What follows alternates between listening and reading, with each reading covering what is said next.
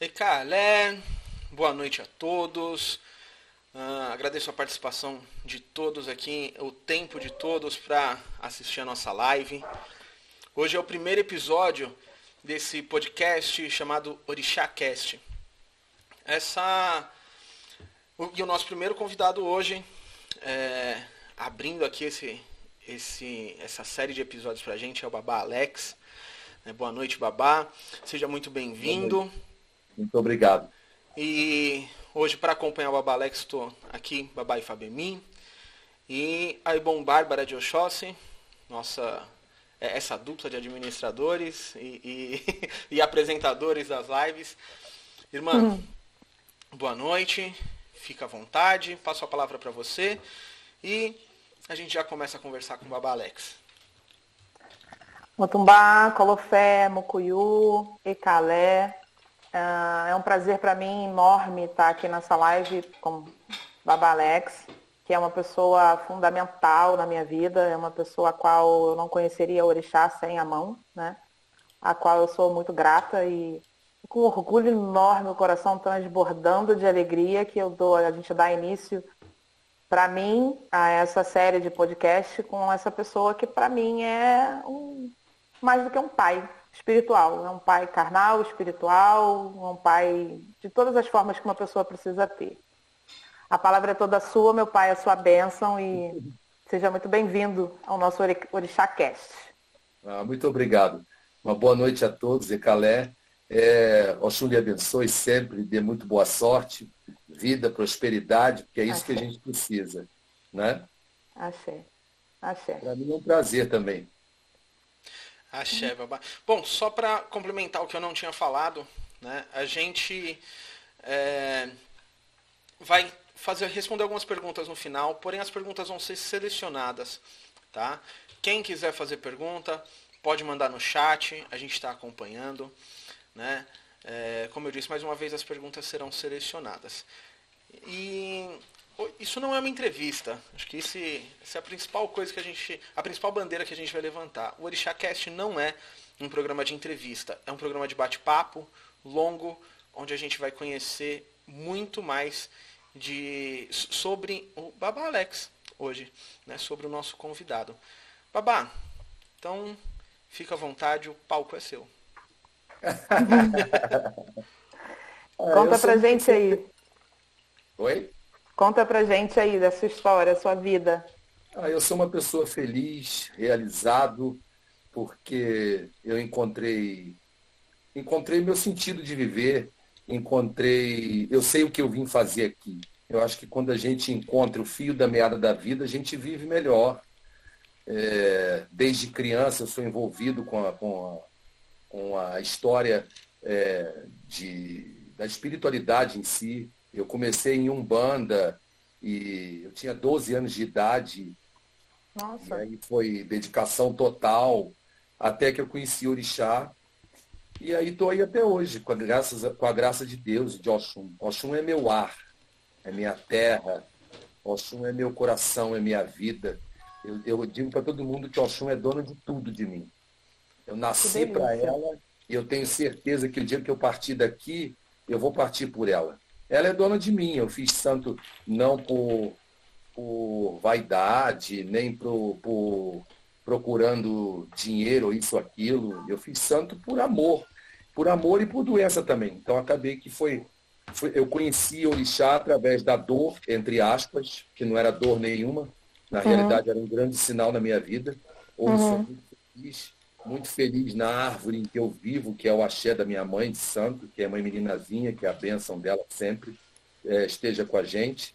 Ela fez 60 anos de iniciada, é um prazer. Assim, é uma, é uma, é uma história lindíssima de vida dela e a gente toma como exemplo de resiliência, de resistência, de culto à matriz africana. É uma coisa maravilhosa você fazer parte de uma árvore que você sabe que o que ela tem de copa, ela tem de raiz. Axé. Uhum. Muito bom, Axé. muito bom, muito bom. E é isso, eu sou feliz a beça. eu, eu, tenho, eu tenho uma, uma, uma curiosidade, assim, é, o senhor se envolveu muito cedo, né, dentro do, do, da espiritualidade, isso veio dos seus pais? É, ou foi uma coisa que surgiu do senhor para com a espiritualidade? O senhor foi estimulado de alguma forma? Como que aconteceu esse primeiro contato assim com a espiritualidade? Na realidade, eu fui batizado em igreja luterana. Uhum. E, por causa da descendência alemã, da, da parte de meu pai, e aí eu, eu, fui batizado numa igreja luterana, só que eu sabia que aquilo ali não era meu. E a uhum. minha avó, que vai fazer 97 anos, a minha avó foi a precursora disso tudo na minha vida. Então eu era pequeno e ela já ia, ah, vamos num preto velho lá em cima no alto do morro. Aí eu ia atrás dela. Vamos numa mulher lá que recebe uma pombagira lá em cima no alto do morro. E aí eu atrás dela. E assim eu fui, eu fui, não aprendendo, porque eu não tinha noção do que era. Mas eu fui vendo que aquilo ali é, era, era tinha meu cheiro. Até uhum. então que um belo dia eu vou a um terreiro de Umbanda, aí o meu pai se converteu, meu pai morreu como um bandista assim exímio. Acho que vai ser difícil eu conhecer um bandista como meu pai. Mas o meu pai, coitadinha, a, a mãe, a Dopona aí lembra, meu pai bolava, meu pai seria iniciado a Xangô, só que ele bolava e não, não aceitava. É, e, eu lembro. Aí ficava revoltado, mas acabou tomando mori para poder acalmar aquilo tudo, tal, não sei o quê. E aí meu pai vai e entra para esse terreiro de Umbanda lá atrás. Aí, uhum. nesse terreiro de Umbanda, um, um médium muito bom, ele recebia Pai Joaquim da Angola e, e foi nos pés dele que eu, que eu senti, senti maior vibração. E a inocência de uma criança não sabe nem o que estava acontecendo, eu só, eu só sabia que meu corpo todo estava tremendo. Aquela e sensação esquisita, né? É. Uhum. E a, eu acho que a inocência faz uma melhor incorporação. Quer dizer, não acho, não, tenho certeza. Porque uhum. é, é é, banido de, de, de, vaidade, de. de não, é. tem, não tem maldade nenhuma. Não tem, não tem um ego muito grande e, e, não vê aquilo como, como um espetáculo, né, Babá? Não tem. A, a criança não tem essa, essa, essa ótica do adulto, né? É, com certeza. E aí ele, ele chamou minha mãe, esse preto velho, que eu tenho assim como é, uma entidade de muita luz na minha vida. E aí ele disse para minha mãe, olha, velho vai aguentar isso, minha filha, mais outra metade, depois não vai ter jeito. E aí realmente, com 12 anos de idade, eu incorporei, não passei por desenvolvimento, já fui, já fui logo aquela coisa correndo com tudo, tal, não sei o quê, e era aquilo tudo que eu amava. Era aquilo tudo que eu queria. Foi um encontro, e aí depois eu, eu, eu encontrei o Orixá. E aí foi outra trajetória na minha vida. Aí que uhum. eu descobri a minha essência. A minha essência chama-se Oxum. E, e, nessa cidade todo mundo é de Oxum. Todo mundo aqui ah, tem um Zezinho com Oxum. Homem, menino, menino e mulher. É, Oxum é, Oxum é tudo. Oxum é lindo, Oxum é maravilhosa. Oxum é minha mãe, eu, eu sou suspeito a falar de Oxum. É. Todos nós somos, né? Porque além de minha navalha, também faz parte da, da, da, minha, da minha vida, né? Também é meu orixá, também cultuo, também tenho é. total ligação, né? É. E aí, aí foi que aconteceu que a minha vida foi crescendo. Com 19 anos de idade, eu abri meu terreiro de Umbanda. Então nós fizemos ano passado, esse ano que passou aí, sabe Deus como, por causa, em função dessa pandemia, nós fizemos 30 anos de casa aberta, de Umbanda. E minha casa de candomblé fez 25 anos. E, e para mim é tudo, tudo, tudo. É meu ar, como eu, como eu falei. E aí acabou que a minha família toda se converteu quer dizer, se converteu. É, encontrou o verdadeiro caminho. A minha mãe também é iniciada, minha irmã é iniciada, meu irmão é iniciado, e a minha avó, que, levou, que, que na, na, realidade foi a responsável por isso tudo, só ficou em Umbanda mesmo. Então, na realidade, o senhor foi o precursor das iniciações, então, na sua família, né? Para que as pessoas conhecessem o, o, o, o candomblé, conhecessem o orixá, né? É, é. E aí eu estou nisso até hoje e vou ficar até o dia que Oxum permitir que eu fique por aqui. Acha aí, e que seja muito longe. E que seja dia. longa, né? Ah, é. é. E que seja muito, muito longa, inclusive, né? É. E, e Babá, o senhor falou da, da, da pandemia, né? Que, que não, não acabou, estamos nela ainda. Exatamente. Como, como que foi para o senhor? Já tem uma, tem uma casa há 25 anos né? Tem, tem bastante gente na casa. Como, como foi passar? Como está sendo, na verdade, passar essa pandemia? Olha, a gente não tem.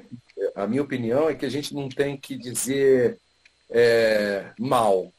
é um aprendizado, mas eu vou lhe dizer, vai, vai fazer um ano que a nossa casa está fechada, porque em função do que minha mãe de santo disse e do que da responsabilidade que eu acho que a gente tem que ter, eu não abri a casa, a casa continua fechada. Eu agora só jogo búzios, só, só, faço ebó, não dou consulta com entidade, não estou fazendo absolutamente nada que venha a fazer é, aglomeração, é, a pôr a minha família em risco, a me pôr em risco, a pôr é, as pessoas em risco. Eu acho muita falta de responsabilidade. Tem muita gente achando que isso é uma brincadeirinha, e não é. É uma coisa muito séria, muito séria que a gente está passando. Verdade. Principalmente o fator psicológico, que eu acho. Porque tudo acontece, quando acontece com alguém próximo a você, você fala, meu Deus, o troço realmente existe. Sim. Agora, quando não, tem gente que não está nem aí. Mas eu me mantenho na minha, na minha responsabilidade. Eu estou dizendo de mim, né? Cada uhum. um, eu respeito cada um que quer. As pessoas vivem fazendo convite para mim, para meus filhos de santo. Ah, vai ter saída de Iaô, vai ter festa de Exu, vai ter não sei o quê, vai ter não sei o quê. E sinto muito, eu não vou, não. Eu não, não, não a gente, a gente, eu não saio da, da, da minha casa. É. A gente não aglomera e está sendo muito difícil. Para confessar, a realidade está sendo muito difícil. A saudade, a saudade de um abraço, a saudade. E a gente é muito humano. A gente, a gente gosta de abraçar, a gente gosta de beijar, a gente gosta de, de contato Verdade. físico. É, a saudade, a distância, isso realmente é o fator que mais está pesando, que eu acho. Né? É, e dentro do culto de orixá não, não dá para ter distanciamento social. Não tem não como. Você tá lá na festa, ah, vamos manter um metro e meio de distância. O orixá vai vir abraçar, você vai negar? Como? Como? Vai colocar máscara, né, em orixá? É, ah, tipo, máscara pai, licença para passar um álcool em gel aqui. Não, fica, não vai ficar legal, é. É. Não fica e, legal. Eu acho que é uma atitude bem gente... responsável mesmo, bem, bem responsável da parte do senhor, não, não discriminando, como o senhor disse, né? É. Eu respeito cada um na sua. Quem quiser é. abrir sua casa, é, que abra, faça o que quiser na sua casa. Agora na minha eu não vou fazer isso. Não Sim, posso. Sem julgamentos. Sem julgamentos. Você quer é, fazer, faz. Eu claro. prefiro me resguardar. Eu prefiro seguir a, a, a política de, de ficar em casa, de quando eu sair usar máscara. Né? É uma questão de responsabilidade não só com, não, não com a gente, mas também com o próximo. Porque Óbvio. às vezes a gente pode estar com alguma coisa e passar para a pessoa sem estar sentindo Óbvio. nada, né? Óbvio. Então, é, é, a responsabilidade. É. E o peso da responsabilidade é muito grande para o sacerdote, né, Babá? Com certeza, meu pai. Com e como certeza. foi encarar isso tão cedo? Porque com 19 anos abrir uma casa de umbanda já já começou é... bem, começou bem. É. E, e, olha, eu vou lhe dizer, eu acho que eu realmente nasci para isso. Foi um encontro para mim. E engraçado que eu me via naquilo. Menor, eu me via naquelas situações. Eu sabia que um dia ia chegar. E eu, eu tinha os meus ídolos. Os meus ídolos eram os médiums grandes. Meu pai, meu pai, ele gostava muito de ouvir JB de Carvalho, que é, algumas pessoas nem sabem mais. É, ouvia programa da Bambina, que é mãe do Átila Nunes. E, e aí todo domingo a gente parava para ouvir aquilo. E, e aquilo, aquilo, aquilo me, me afagava, aquilo me, me completava. Como me completa até hoje. Só que hoje a gente tem muito mais facilidade, né? Temos internet, temos isso, temos aquilo. Na época não tinha nada, tinha rádio velho que pegava muito mal.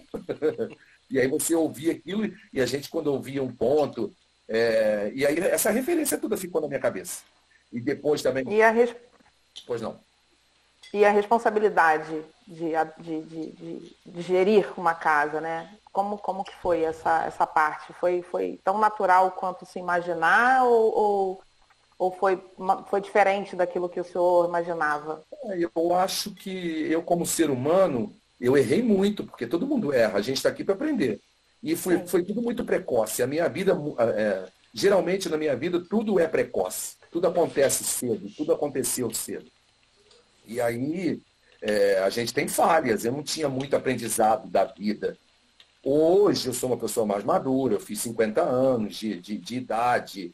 Aí a, a, gente tem mais. É, a responsabilidade é muito maior, não que na época não fosse. Mas na época eu era muito, muito imaturo. Mas mesmo assim eu acho que eu ainda conduzi mais ou menos. Não, conduziu bem. É. Eu estou perguntando para que as pessoas envelhece, possam né? ter. Povo de Oxum envelhece porque foi uma surpresa para mim agora descobrir que o senhor tem 50 anos. Eu não, ah, não imaginava. É, é porque eu procuro, procuro levar a vida na flauta. Tem que contar pra gente que água é essa, né, Tiago? Que ele tá pois tá tomando é. aí, porque estão ah, é querendo fonte. também não envelhecer. É água da fonte de Oxum. Com certeza, com certeza. Mas... Só é. pode ser. É. E assim, é, é, dentro dessa trajetória assim, é, da Umbanda e tudo, a transição para o candomblé foi, foi complicada? Foi tranquila? Foi, foi amor à primeira vista? Foi um encantamento? Foi o que, o que chamou a atenção dentro do candomblé? O senhor passava mal com relação é, ao estado? Passava mal, eu passava mal, passei muito mal, eu tive uma doença. Uhum. Passei muito mal. E, e é como eu falei, eu descobri a minha essência. Uhum. Agora, é tudo muito diferente, né? O mundo de uma, a Umbanda é uma religião muito nova. A primeira religião brasileira é uma religião muito nova. É, eu amo Umbanda, tanto que eu não larguei Umbanda. Mas a descoberta de Orixá, para mim, foi o, a essência. Foi, foi descobrir o que tem dentro de mim. Uhum. E é isso que eu vivo. Eu vivo, eu vivo para Oxum, graças a Deus. É, e, e eu sou uma pessoa de muita fé. E além, além de ter fé em orixá, ter fé em entidade de Umbanda, é, eu não sou católico, mas eu sou, eu sou, sou devoto de santo católico, e assim vai. Ou seja, eu sou um, um brasileiro genuíno. É, é, o que eu falo, eu, eu não, não sou católico, eu não. Eu estudei em colégio católico, mas isso me levou a muitas dúvidas sobre a Bíblia. Né? Mas, por causa da minha bisavó, eu sou devoto de Santo Expedito. Não só aquele Olha devoto de, de ir na igreja, Sim. mas na hora do aperto eu vou lá, rezo Exu, algum Oxóssi, Oxum, Santos Pedito. faço, faço uma fezinha nas entidades lá da Umbanda que eu também, como o senhor, comecei na Umbanda. E, e é isso, né? Essa, e, e claro, né? Em Fá, que, que hoje, a gente, hoje eu estou nesse segmento, mas, mas é isso, é como o senhor disse, é o, é o brasileiro genuíno. Né? É. Aquela, é aquela mistura que, que dá certo. É. É verdade. É a mistura que dá certo. E o time, quando ganha, a gente não mexe, né? Então Exatamente. a gente continua com o time. É, há pouco tempo, há coisa de uns sete anos, eu descobri um problema cardíaco, que eu já tinha também uma desconfiança, mas a fé que me move. É, graças a Deus não, não houve uma cura, mas eu, eu, eu, eu, eu estagnei o problema cardíaco. Eu me cuido, tomo remédio e tal. Mas só que foi a fé que me mostrou que eu sou capaz. A fé que me move. Quando uma pessoa senta na minha frente é, para jogar búzios ou para uma conversa, eu procuro sempre incentivar a pessoa e dizer para a pessoa que tudo tem uma solução abaixo de Deus. Deus é um universal para mim e Deus é um só. O Deus que, que é católico, o Deus que é cristão, o Deus que é evangélico, o Deus disso, Olorum, para mim tudo é um Deus só por mais que a gente às vezes não seja muito muito bem compreendido nessa área, mas é, é, e as pessoas acham que o nosso Deus ou os nossos deuses são diferentes, não vejo diferença alguma. Deus é amor, então eu procuro passar amor para as pessoas, eu procuro mostrar que a fé vale a pena. Eu, procuro mostrar que é uma das religiões, para mim, na minha, na minha, opinião, é a melhor religião do mundo. E, as, e, dessa religião tem ser humano, o ser humano é falho. O ser humano, a partir de, de dois, de duas mentes que pensam, os, os pensamentos serão completamente adversos. Eles podem até ser parecidos, mas vão ser diferentes. Então eu procuro sempre manter a minha responsabilidade com as pessoas que me procuram. Se, se me procuram, precisam da verdade. Eu não vou gastar o meu tempo e também não vou fazer as pessoas gastarem o tempo delas. E as pessoas vão em busca de quê? Hoje, principalmente de um conselho, de um colo, colo que a gente não está podendo dar, mas aí a gente dá colo em palavra, né? Sim. É, a, a, gente abrir o coração da gente para caber alguém, isso é você amar uma pessoa assim. É, você fazer o bem sem ver a quem, também eu acho que é. Acho que quando você faz o bem e você não. não é, quem quer fazer não, não, não precisa aparecer, não tem necessidade de aparecer. Então a gente faz é, serviço social, é, mas eu, eu não, não, propago nada, não falo nada, porque não tem que ser assim. Eu acho que a função de, todo pessoa, de toda pessoa que é líder tem que ser levada para esse lado. Um líder tem que cuidar do, do, do seu povo. E aí a gente procura fazer sempre, tentar fazer o certo, né? E é Sim. isso. Ah, isso, é, isso é legal. Né? É, o senhor tocou num ponto que eu, eu acho muito importante. Eu acho que a função social perde a função social quando ela vira um, o, o fortalecimento ao ego. Com né? certeza. Eu acho que a função social deve ser em prol do próximo e não e não em prol de mostrar, olha, eu estou fazendo pelo próximo, porque na verdade não tá. Se você está fazendo para mostrar, você está fazendo Com por certeza. você. Com certeza. Né? Não pelo próximo. E, e, o senhor acha que o senhor acredita que nesse, na verdade, em todos os momentos, né? Falar da pandemia, mas não, em todos os momentos, o sacerdote, você acha que ele ele é só um conselheiro espiritual ou ele acaba sendo um porto seguro inclusive para os consulentes, né? Não digo para os filhos de santo, para os consulentes. Não, eu acho que é, uma, é um porto seguro, é uma referência. Eu tenho pessoas que me procuram para, às vezes, é, tipo, ter, ter uma resposta do que eu acho. Eu, eu, vou dar um exemplo. Ah, Pai de Santo, o senhor acha que eu devo comprar um carro? Ah, Pai de Santo, o que, que o senhor acha? O senhor acha que eu devo fazer um negócio na minha casa? Sabe? E, então você vira referência. A tua voz dá eco. Então você tem que ter muita consciência daquilo que você abre a boca para falar. Então quando você abre a boca para falar e você não tem certeza, é melhor mantê-la calada. Né? Porque você pode fazer um estrago na vida de uma pessoa. E isso é, é, é, é fato. Assim como eu, quando procuro minha mãe, a minha mãe é meu, meu berço, a minha, a minha mãe é, é minha referência. Então ela é meu porto seguro, sim ela é a senhora da árvore. Então eu vou até a árvore. E eu me sinto um galinho dessa árvore. Ah, que bom, que bom. Isso, é, essa questão de família dentro da, da religião é muito importante, né?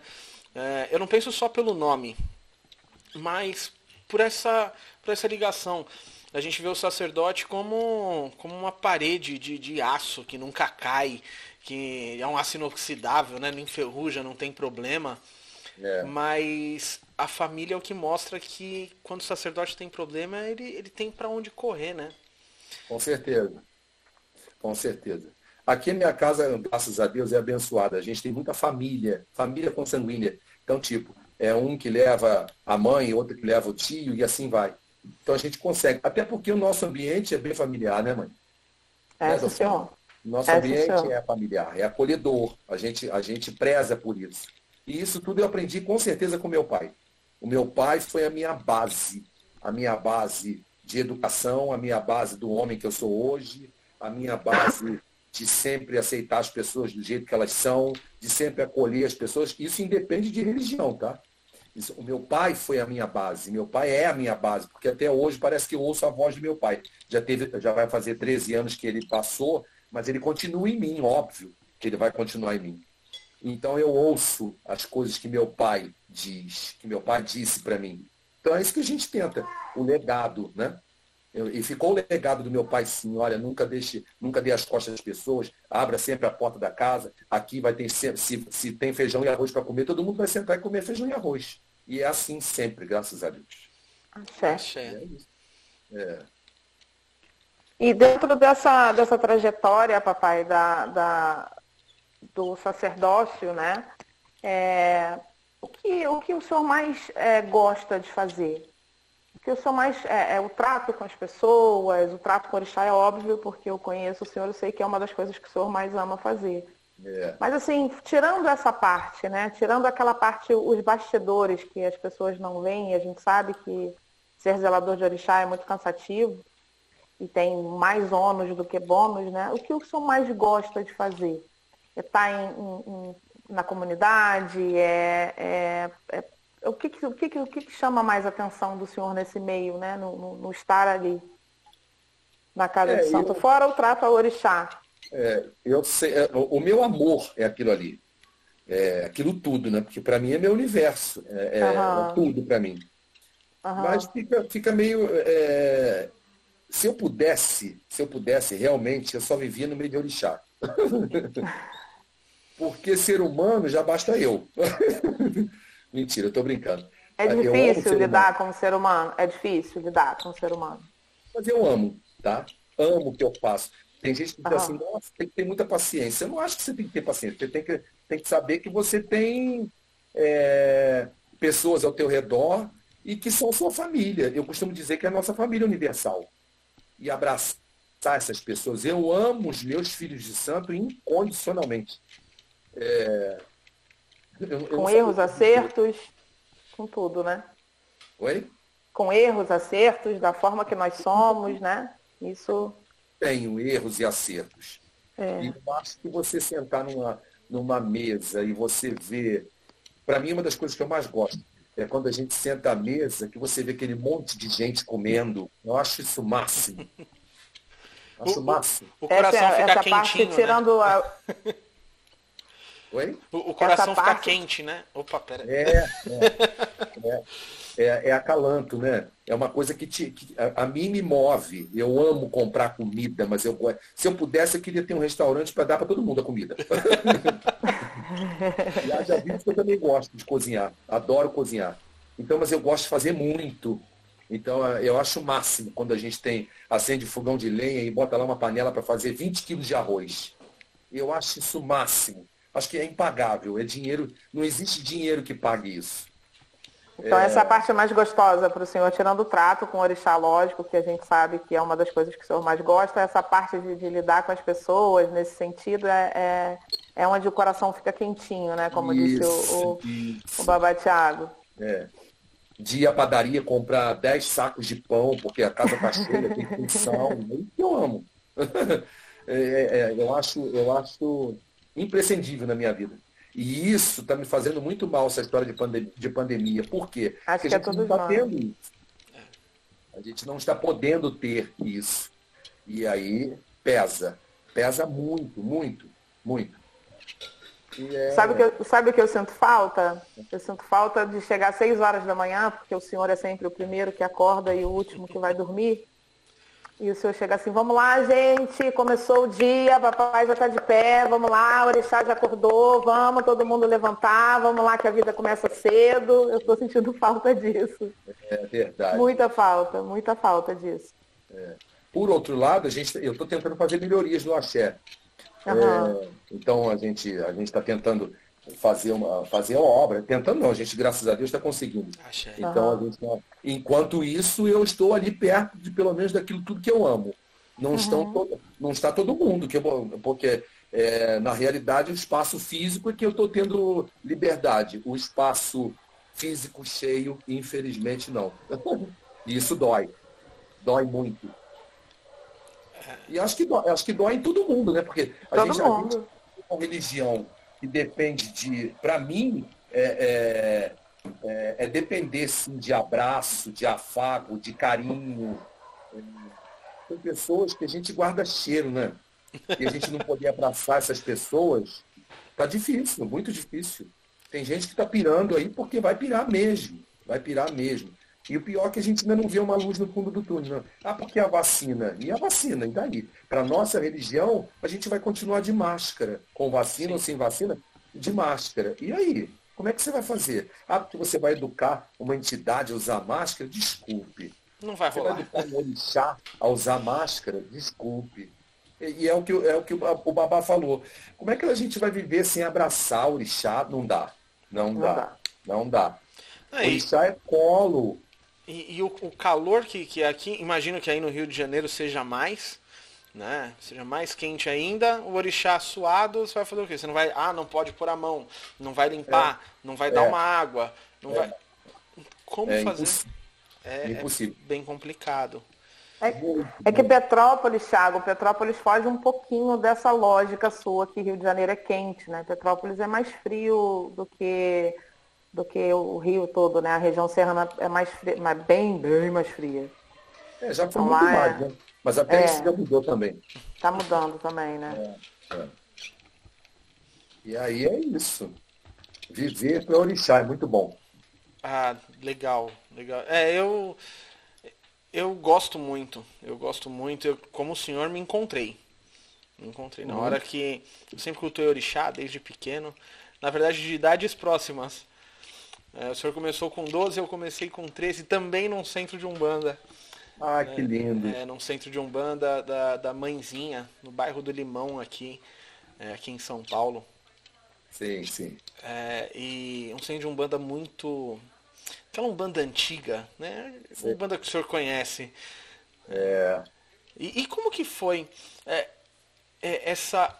A gente sabe que a entidade na Umbanda ela tem um, um, um trato diferente do que é no, no candomblé, do que a gente vê no candomblé. Como que foi essa é, é, essa transição, não, não da Umbanda para o candomblé, mas no, no trato das entidades? Ou o senhor continua fazendo como o senhor aprendeu na Umbanda? É, a parte de Umbanda eu continuo fazendo exatamente aquilo tudo que fazia.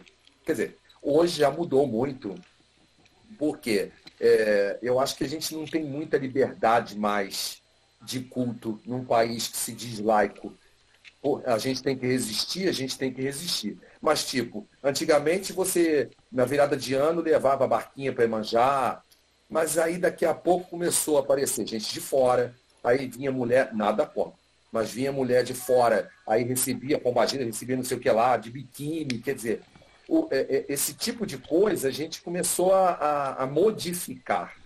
Então hoje a gente faz balai para manjar, mas aí eu levo sozinho ou eu vou com meia dúzia de pessoas. Quer dizer, eu não tenho mais essa. essa... Eu não estou dizendo que a gente não tenha liberdade, mas quando você é, leva dois ônibus de, de, de filhos de santo para a beira da praia, e aí você chega lá e você acaba se aborrecendo, então é melhor você ficar dentro da sua casa. Né? É, Por que, que você acaba se aborrecendo? Porque hoje, ainda mais, ainda mais agora com essa história de intolerância religiosa que está mais, está em mais alta do que nunca, é, você tem que se preocupar, até porque você tem que dar segurança a essas pessoas. E aí, é, é, é, como, como a Dolfana falou, a transição daqui do barracão foi que quando eu plantei a Xé e, e, quando tomei minha obrigação, meu do IG, o que, que aconteceu? Muita gente não aceitou o protocolo do candomblé. Porque é diferente, sim. Então, tipo, eu tive uma baixa no barracão de mais de 50 pessoas.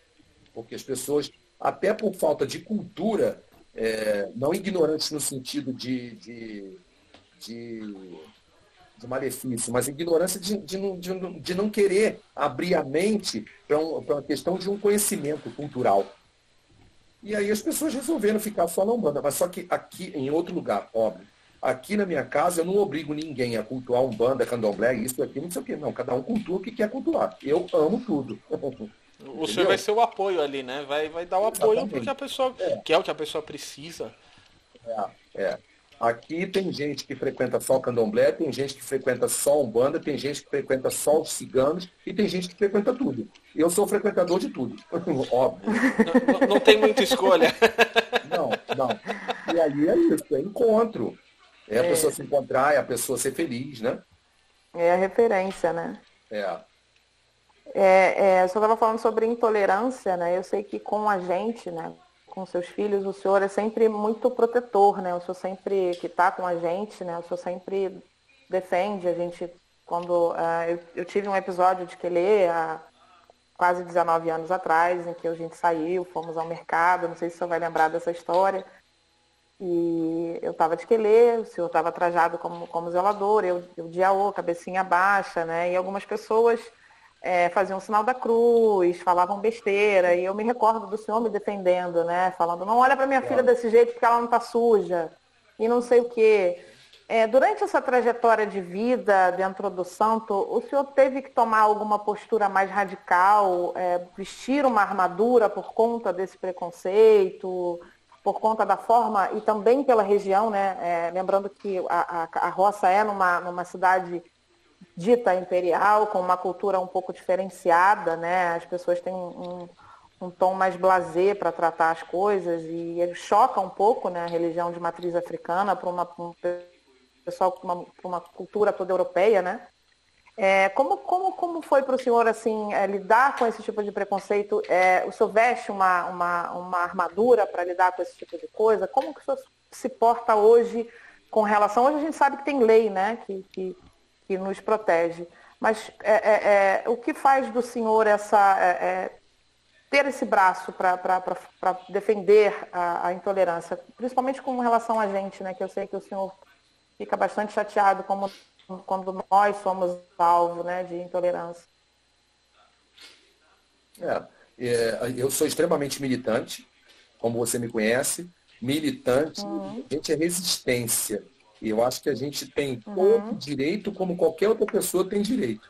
Eu nunca passei por uhum. nada assim que fosse muito grave. O que eu tive, por ser uma, uma cidade assim, entre aspas, falsa burguês, eu tive problema uhum. com o vizinho, é, que jogou cocô na minha casa, e, e aí deu polícia, porque eu fiz de polícia, e esse, esse vizinho me incomodou muito na época. Aí a própria, a uhum. própria, o próprio condomínio, porque hoje a gente, tá, tá, na realidade é um loteamento, e fizeram uma vez um abaixo assinado para poder me tirar daqui e tal, não sei o quê, não sei o quê, mas ninguém conseguiu é, fazer absolutamente nada porque não tinha respaldo de nada.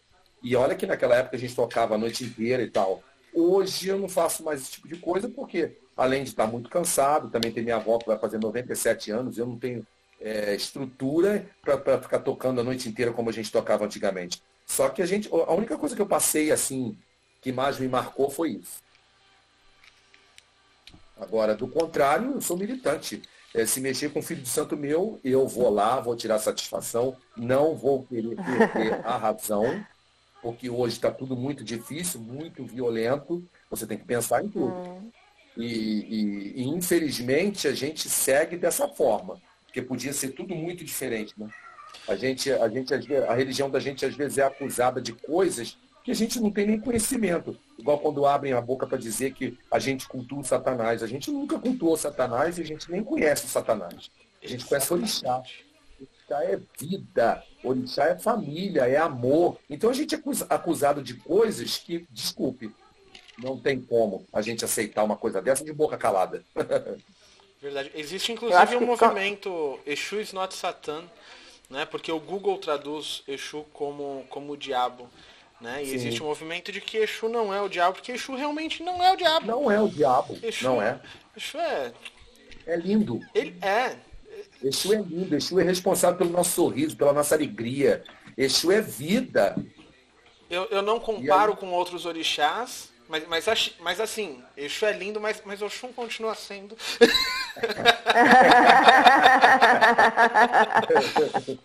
É. Eu acho que candomblé é uma filosofia de vida, né? As pessoas deveriam, no mínimo, se dar o trabalho de conhecer. No mínimo, né? Porque, para mim, candomblé é uma filosofia. Como o pai disse, é, é, é família, né?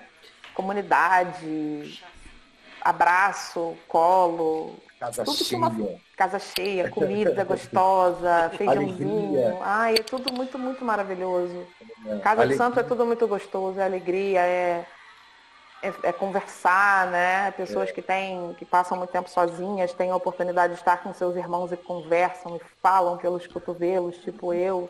É liberdade de expressão, né? É, é saber que você não vai ser julgado, né? Porque as pessoas que estão ali é. são da sua família, elas te entendem, né? Elas fazem parte de você, né? É muito gostoso, é muito gostoso. O senhor falou sobre é, a, a, dificuldade que ficou hoje em dia de ir fazer, por exemplo, de, de, o, a entrega do balaio na praia, e aí não pelo, pelo preconceito da, das outras pessoas. Né? A gente sabe até porque aqui na Praia Grande, por exemplo, é muito comum. Os terreiros fazem um cercado e fazem toque lá, mas sim até pelos outros praticantes da, da, das religiões de matriz africana, da Umbanda, que, que não respeitam o, o espaço do próximo. Né? Como que o senhor vê isso hoje em dia? Essa, essa falta de respeito entre os praticantes das diversas formas de culto de orixá, de identidade? É, eu acho que na realidade existe uma guerra de ego muito grande. Só isso. É o que eu acho. E aí gera todo esse desrespeito. Tipo assim, é, ah, porque fulano não faz direito porque eu faço assim. Eu não acho assim. O fulano faz o que ele aprendeu. Eu sou a pessoa que faço o que eu aprendi. Então essa, essa guerra de ego é que faz a nossa religião estar da forma que está. É uma religião que poderia ter uma união muito, muito maior, muito maior. Nós podíamos ter muito mais representantes na política para tentar defender um futuro melhor da nossa religião. Não conseguimos ter, porque é, é, não se tem uma união formada disso. É só, essa, é o que eu acho essa guerra de ego. É, to... é o que atrapalha. Todo mundo, todo mundo quer estar quer tá lá né, na, na, política, todo mundo quer estar tá lá aparecendo em algum lugar, mas ninguém quer escolher alguém para estar lá. É, é esse, verdade. Esse é o problema. A gente teve na última eleição muitos, muitos candidatos da, da religião. É, eu, eu, não tenho esse dado, mas eu ouso, ouso dizer que, que foi a, a eleição com mais candidatos afro-religiosos. Né? Sim, Porém, sim. a gente teve pouquíssimos votos em cada um, porque sim. o grupo de pessoas que, que, cer que cercavam aquela pessoa votou nela e, e, cada um votou no seu. Né? É como, É como a, a gente vê as eleições papais né? Que quando, quando os bispos não querem eleger um, um, um, um papa tão cedo, cada um vota em si. Sim, então sim. chega numa maioria. É, é verdade. É, é, o que acontece. É o que acontece. É. O senhor falou a, a, maior verdade, o ego. O ego é, é muito complicado. E... Porque o ego leva a vaidade, né? As pessoas querem ser. Só, aliás, as pessoas só querem ter. O ser não, parece que não existe mais. Só ter, ter, ter. Ah, porque eu tenho uma casa que é assim, ah, porque eu tenho isso, ah, porque eu tenho aquilo. E esquecem que o orixá pode estar com uma roupa maravilhosa, mas vai estar de pé no chão. E aí? Verdade. Né? O Oxum pode estar linda de ouros e tesouros. E o pezinho vai estar no chão. Verdade. Quer dizer, é, eu acho que vaidade, é, essa guerra de ego, ah, porque fulano está lá com tantos filhos de santo. Graças a Deus. A religião precisa disso. Eu, eu, eu faço votos que as pessoas se iniciem, que se, que se embrenhem na nossa religião. Sim, depende de que casa. Agora, uma casa de respeito, é, é, pelo menos, né? Mas é, é, e a, a gente vê que a união falta muito na nossa religião. Muito, muito. Nossa, o fulano estava com uma roupa maravilhosa. E daí? E se fosse chita? Pois e é. o que tem dentro daquela roupa maravilhosa? E o que está lá dentro do sentimento daquela pessoa que às vezes é tão humilde, mas tem uma fé monstruosa? Não é? Verdade. É como, como eu disse, eu disse na, na, na primeira live que a gente fez, na live da casa, é, o caso do, do acarajé frito em óleo. Não sei se o senhor já ouviu essa história. Já. De uma, de uma moça que fritou o acarajé em óleo porque é o que ela tinha e ela conseguiu, o orixá abençoou ela. Uhum. Uhum. Porque a fé dela foi muito maior do que a falta do dendê, do, do que a, Com certeza. Do que a falta daquele elemento, né? Você acha que a falta fé, fé dela... nas pessoas hoje em dia? Como? Você acha que falta fé nas pessoas hoje em dia? Não, eu não eu, eu, bom, eu creio que, que exista hoje é, a gente sabe, tem muita gente que, que procura o candomblé porque acha que o candomblé é religião de rico e porque vai ficar rico. Não vejo nada disso. É, eu não acho que falta fé, eu acho que falta mais ser, falta mais amor. Amor é, pelo próximo, amor ao orixá. Então, é, é, e isso leva à fé. Né? Então, eu acho que o que falta principalmente hoje a gente vive um desamor na humanidade. Eu acho. De, de um, âmbito, é, um âmbito geral. É, é, um desamor. As pessoas não se amam mais. As pessoas não se respeitam mais. As pessoas só querem saber do ter. É o que eu acho. E esquecem do ser. É, esquece eu até que, que também... o ser vem antes do ter, né? Antes de você. Sim. É, eu, eu, eu penso que antes de do senhor ter o título de sacerdote, o senhor já era sacerdote. Sim. Sim, né? sim. O, o, o, orixá já tinha te escolhido, só faltava sim. cumprir aqueles passos. Né? É, eu acho que hoje as pessoas esquecem que o, que o ser vem antes do ter. É. E focam só no é. ter, no, no ter é. título, no ter casa, no ter filhos, no, no, é. no ter axé e no final eu, eu não sei se realmente quem foca no ter axé consegue ser axé. Com certeza e não. Dá, não. E não dá para esquecer também né, que, que ser zelador é ter vocação, né? É um vocacionado, né? E hoje eu não vejo tanto, tanto tanta pessoa vocacionada para a zeladoria. Eu acho que isso falta um pouco também. Acho que a gente está deixando pecar nesse sentido, né? Porque esse ser aí, ser sacerdote, se reconhecer como sacerdote é uma vocação, porque é, uma, é, é, é abdicar de tanta coisa, né? Sim. Eu vejo, eu vejo, eu tenho exemplos, né? Eu tenho o senhor como exemplo e tem outras pessoas que eu conheço também, que, que são é, é, bem parecidas com, com o senhor, e abdicam de N coisas na vida em prol daquilo. E, e acho que as pessoas esquecem que é vocação e não status, né? Não título, né? Sim. Estar na, na frente, na mira, no holofote, né? Ser mira é, é sempre constante de, de, de, de, críticas, de, as pessoas é, é, olham demais o lado humano, esquecem o que é, o que, o que é feito, o sacrifício, né? Isso é bem complicado no meu ponto de vista. Ser zelador para o Senhor foi natural, foi, como o senhor disse, natural mas esse processo de amadurecimento, como foi para o senhor, assim, lidar com o ser humano sempre foi fácil, sempre foi tranquilo, o senhor sempre gostou, sempre teve um quê de psicólogo, um quê de assistente social no senhor? Como, como, como se identificou isso, né? essa, essa facilidade em cuidar das pessoas? É, é, é como eu disse, é, é um amor incondicional que eu tenho do que eu faço do que eu uhum. faço que eu nasci para fazer.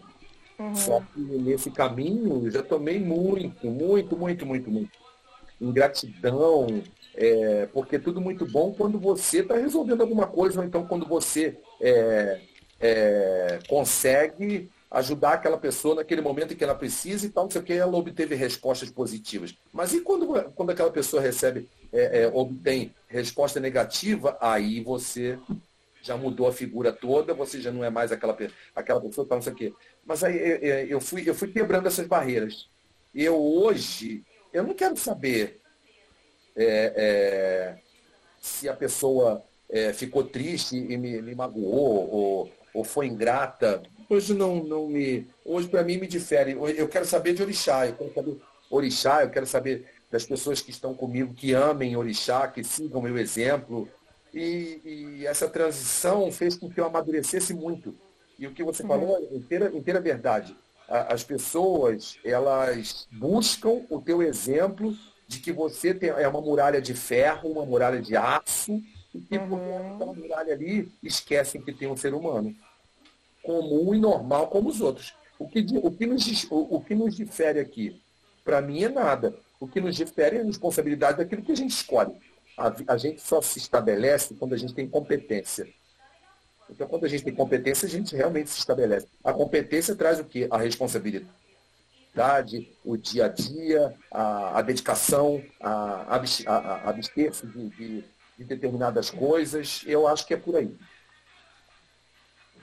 É, bem, acho também que é bem por aí. E não consigo desvincular né, o sacerdócio uh, de vocação, não consigo. Né? O senhor acha que, que as pessoas hoje se iniciam já pensando em ser zeladores de orixá, ou no status de ser zelador de orixá? Existe status em ser zelador de orixá? Não sei. Bom, eu acho que hoje. É... Eu acho que quando a pessoa procura orixá, ela, ela, vai, ela vai aprender que é... ela, ela é uma, na realidade ela é uma escolhida. Ela não escolheu. É, Oxum não é minha eu que sou dela. É, e assim sucessivamente. Eu acho que, depende muito do ponto de vista, mas eu não acho que as pessoas se iniciam só por, por depois ter status de, de, ser um zelador ou uma zeladora. Uma, não, não, há status nisso, porque eu não consigo enxergar esse status. Né? Eu, eu, Bárbara, não consigo enxergar isso como um status. Eu enxergo da forma como o senhor disse, né? Com muita responsabilidade, é. ser alvo de críticas, é. ser a muralha. Eu não é. consigo enxergar isso como status. É. Então, na minha concepção, é, eu queria saber se o senhor enxerga, às vezes, as pessoas imaginando, né, as pessoas imaginando que é uma coisa e quando na realidade é outra. O que, que ninguém conta, o que, que nem, ninguém fala sobre ser um zelador? O que, que o ninguém conta? O que, que ninguém fala, por exemplo, assim, olha, ninguém vai te contar que ser gelador de orixá é X. O que, que ninguém fala? O que, que Sabe aquela história daquela mulher que está grávida e ninguém fala para aquela mulher que, que gravidez é um pé no saco, que você fica cansada, que você tá com, fica com dor nas costas, cheiro te enjoa, Isso ninguém conta, todo mundo só conta a parte bonita, né? Que é a barriga grande, você tá linda, maravilhosa, vai estar gestando, né? É, o que, que ninguém fala sobre, sobre ser zelador? Aquela parte assim, poxa, ninguém fala, ninguém me avisou, cara, que ser zelador era isso. É, mas eu não tive isso, não. Não. Não, não, não. Era tudo como o senhor imaginava que fosse e, e até os percalços o senhor imaginava que passaria. Também não. É, teve muita coisa que foi surpreendente para mim, de tipo, de decepções. Agora, eu acho que eu sou muito mais é, feliz e, e, e, vitorioso porque eu tive muito, eu, eu, tenho muito mais respostas positivas do que as negativas. Uhum. Bom, também eu, eu tento ser uma pessoa, tento não, eu sou otimista, sou sagitariano nato. Eu sou otimista, uhum. eu levanto com um sorriso no rosto, porque eu acordei, estou respirando, tenho braços e pernas. Então você tem que agradecer a Deus já. Já é eu, queria, eu queria ser esse tipo de pessoa que acorda feliz. É assim, eu já acordo eu já acordo preparado para o meu dia. Então hoje eu tenho que fazer isso, isso, isso, isso. Nossa, hoje tem ebol, hoje tem jogo de búzios, quando a casa está aberta. Ai, hoje tem função, poxa, hoje tem IAO, aí vai ter isso, vai ter aquilo, vai ter mais. Uma fundo. pergunta bem legal. Eu, eu tem já, uma, já... Uma, uma pergunta aqui até bem legal aqui no chat, eu, eu separei ela aqui para fazer, né? O que, que o senhor acha sobre os segredos do sagrado estarem tão deturpados na internet? Isso incomoda, é agregador, não é passado da forma como tem que ser? O que, que o senhor pensa sobre isso? É, às vezes as pessoas me perguntam, ah, porque eu vi na internet. E eu só, só, só falo uma coisa. Bom, eu já não sou muito fã dessa história de internet. Eu Aham. sou fã do, do, tradicionalismo da coisa.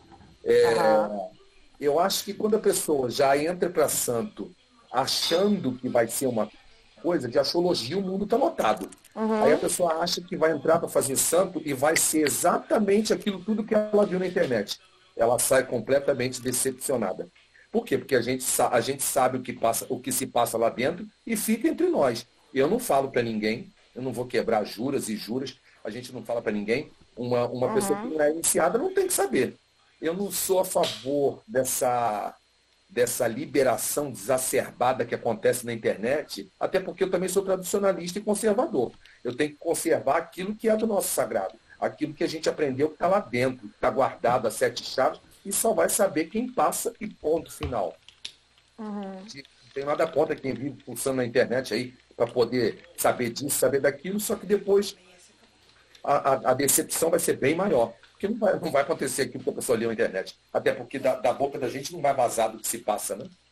Até porque indivíduos são indivíduos, né? E a forma de iniciar talvez varie, talvez não varia, né? De indivíduo para indivíduo, né? Então, sim, sim. você leu não é uma receitinha de bolo, né? É, Tem muito disso é, também. É, e o recheio não vai saber. Verdade. É. Verdade. E aí, é. isso causa muita decepção, talvez, na pessoa, né? Porque na, eu, eu sou muito mais novo de, de Santos que o senhor, mas na minha época, na, na época da Bárbara, ainda tinha esse da gente entrar sem saber o que ia acontecer. Ah, não tinha sim, noção sim. nenhuma. Eu não sabia que eu ia ficar careca, Thiago. Eu entrei com cabelo é. na cintura. Pergunta meu pai. Eu entrei com cabelo na cintura. Eu, eu não sabia que eu ia ficar careca. Visto, eu, eu, já tinha visto outros yaôs, então eu sab... era o que eu sabia. Eu sabia que ia ficar careca e eu sabia que no final ia ter uma festa né? É, era, era isso, era isso. Hoje em dia, é. o pessoal entra sabendo, é, sabendo em teoria, né? Um, um, monte de coisa. E, e é como o senhor disse, a decepção é, é, é o que vai acontecer com, com essas pessoas, né? Porque sim, no sim. final elas acham que sabem, elas acham que elas têm informação, mas o, o pai Google não foi iniciado por ninguém. Não, não é? Não. Ele não tem raiz. Verdade. Ele não tem raiz. É, é uma é. árvore, é uma árvore frouxa. No primeiro vento ela cai. Com certeza. É, com partindo certeza. do princípio que traduz Exu como demônio, a gente já sabe que nem tudo que está ali procede com realidade, né? É verdade. É, é. E não, se atira, não se é. atira pedra em árvore que não dá fruto, né? Eu, é. Tira pedra em árvore que dá fruto para ver se cai uma frutinha para comer. e, e babafando e não atira pedra em árvore que, que não dá fruto, né? É, nesse, nesse tempo que o senhor já tem aí nessa, nessa jornada do orixá, já levou muita pedrada? Oxe, meu Deus. e como, como, como? Muita pedrada, muita. Mas aí sabe o que aconteceu? Eu guardei todas essas pedras e com essas pedras eu fiz um canteiro lindo e dei um jardim ao chum. Olha aí, eu. Axé. É verdade. É, o, o, o Ogão William, ele está perguntando aqui como que o senhor vê o candomblé daqui a 20 anos. E ele está dizendo isso porque na concepção dele, ele está vendo muita mudança no culto, né? muita modificação no culto. Sim, sim. Se depender do senhor, daqui a 20 anos o candomblé continua como está? Bom, como o senhor se, cultua? Se Deus permitir na minha casa, sim. Na minha okay. casa será exatamente o que é, porque a gente teve mudanças, teve mudanças, adequações, tivemos adequações. Agora, quando você é tradicionalista e você está numa casa é, no caso que eu estou falando da minha mãe de santo, extremamente tradicionalista, extremamente resistência de culto de matriz africana, eu, eu obedeço o que minha mãe fala. O que ela ensina para mim é lei e ponto final. Uhum, uhum. Né? Então, daqui a 20 anos vai continuar na, na concepção do senhor como está. Essa modernidade, é, é, porque eu vejo assim, né? É, eu vejo eu vejo muita coisa sendo modificada, muita coisa sendo misturada, muita coisa sendo aglutinada. É, no que depender da, da, da, do seu Ilhaxé, do nosso Ilhaxé, é, vai continuar intacto o culto como, como se é praticado, né? Com certeza. Então, respondida aí a sua pergunta, viu, Ogão William? E, e Babá, como que é para o senhor? Agora é a hora da gente botar a Bárbara na fogueira. como que é para o senhor? Que é, é bem tradicionalista, né? É, pelo, pelo que eu, que eu pude conhecer do, do senhor não é tão, tão voltado para a internet, para a tecnologia. Ter, ter, a Bárbara, que é uma pessoa super presente na, na, na internet, né? É, para quem está assistindo e, e, não sabe, a Bárbara foi a idealizadora desse, desse grupo, que hoje está batendo quase 20 mil pessoas. Ai, que bom, é eu, eu conheci a Bárbara, a, a Denise, que hoje que hoje está comigo em casa. Inclusive, ela que acabou de me trazer um gin. Quem tem filho nessa vida tem tudo. Se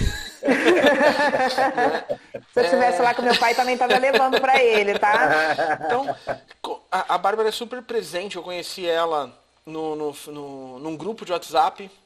Uhum. Conheci a Denise num grupo de WhatsApp, o, o, o Ifakemi, que é um, um dos outros administradores da página, o Bruno, que é um administrador do grupo, também todos nós nos conhecemos pela internet. Né? Como que é uhum. para o senhor, que é super tradicionalista, ter, ter a Bárbara, que é super tecnológica, como filha? Eu acho o máximo, porque aí ela, ela, ela, ela se torna nossa voz. e, e a, gente, a gente tem que acompanhar. Eu só não, eu, eu só não, não sou muito. Até porque isso não é da minha geração. É, por mais que eu tente, não é uma coisa que eu goste mas ela, ela pode ser, ela está sendo uma voz para nós. Eu acho que é uma porta. Essa é a intenção. Com certeza. É uma porta que se abre não só para a nossa casa, de, de, uma maneira geral, uma porta que se abre para que a gente possa dialogar, uma porta que se abre para que a gente possa expandir o nosso amor, é, amor a orixá, é, expandir a nossa, a nossa família universal. Porque eu não, eu não consigo falar, ah, fulano é meu conhecido de santo. Não, ele é meu irmão, ele cultua orixá. Não é? Exatamente. Ah, e orixá é, é, um só. Oxum é uma só. Né? Se eu cultuo Oxum, o senhor cultua Oxum, estamos cultuando Oxum. É única, não é a minha ou a sua, né? Exatamente, mas é o que eu disse. Oxum não é minha, eu que sou dela. Verdade. Eu e todo mundo é do Oxum. Nós somos de orixá. Nós fomos escolhidos por eles. E eu acho que você tem que honrar muito isso. Isso é uma coisa que, que, nasce dentro da gente. É, é, o que eu disse desde o início. Eu tenho um amor incondicional por orixá. É, eu tenho lembranças na minha cabeça que os primeiros orixás que nasceram da minha mão, é, eu, te, eu tenho todos, todos guardados dentro do meu coração. Cada emoção que eu senti, quando tomavam o Duonan que soltava lá e, e isso e aquilo, tudo eu tenho guardado e filmado dentro de mim. Então, tipo assim, olha só, estou guardado e filmado, estou falando até da internet, né? Mas ignorância aqui está tudo no meu HD.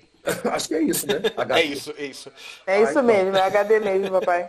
É. é. a minha preocupação, eu tive uma preocupação muito grande, né? E até por isso eu fiz, é, pedi, né, às outras pessoas que, que administram a página, né, os, os meus irmãos que administram a página, que eu começasse com o senhor para que porque para mim é muito importante, né? Ter ah. a sua bênção, ter o seu aval, ter é, a certeza de que o senhor é, confia e acredita que eu estou tentando fazer o meu melhor, dar voz ao nosso povo, dar voz à nossa casa, dar voz ao senhor, claro. né? A minha vontade é que as pessoas conheçam o zelador, sabe?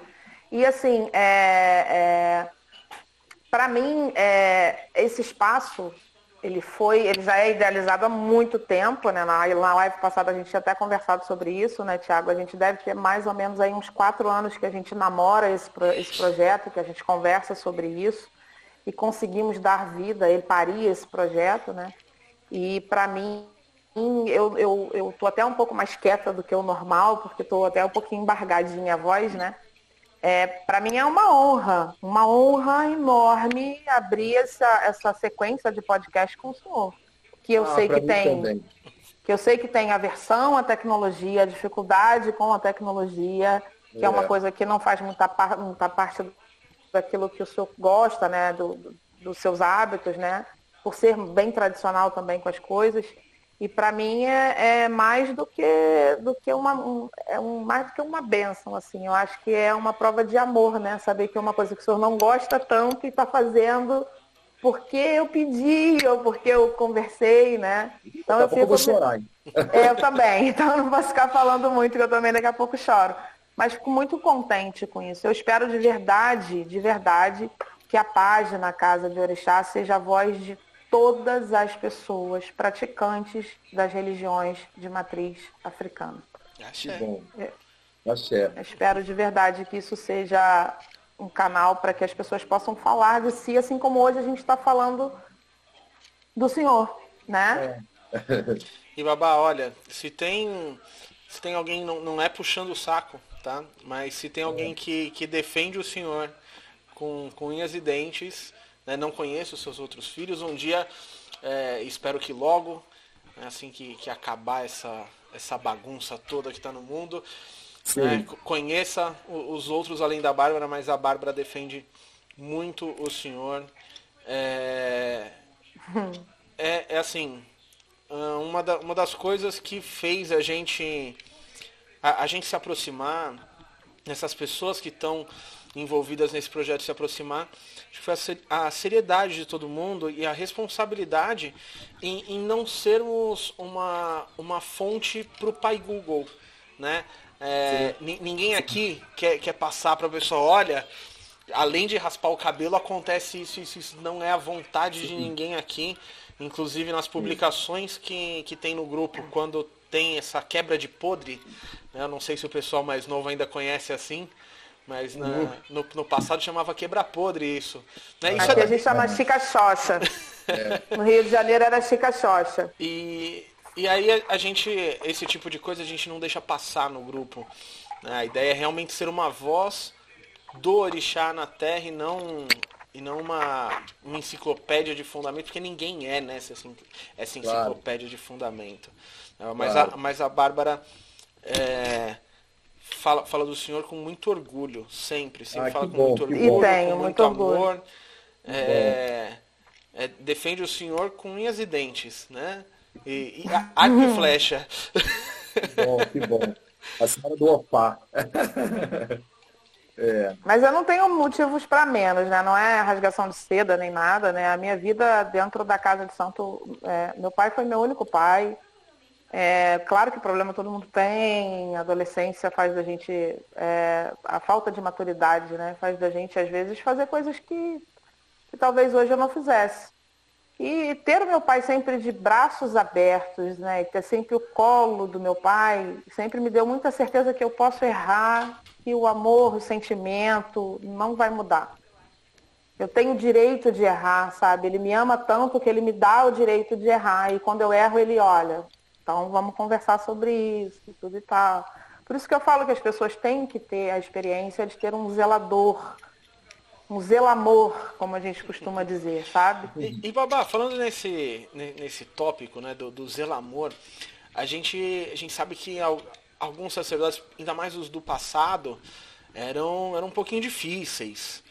Né? O, o, trato ali era mais rígido, é, até sim, dentro sim. de casa. A gente sabe a criação que a gente dava, no, que a gente teve no passado não é a criação que a gente dá hoje.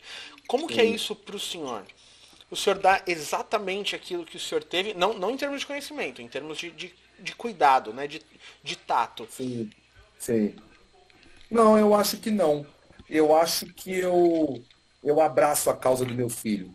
É, se meu filho tem um problema, eu vou tentar ajudar, é, abraçar. É... Eu acho que as pessoas precisam muito de amor.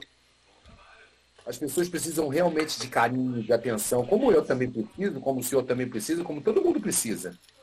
Sim. E acho que quando você põe o coração no meio, o, o coração responde amor.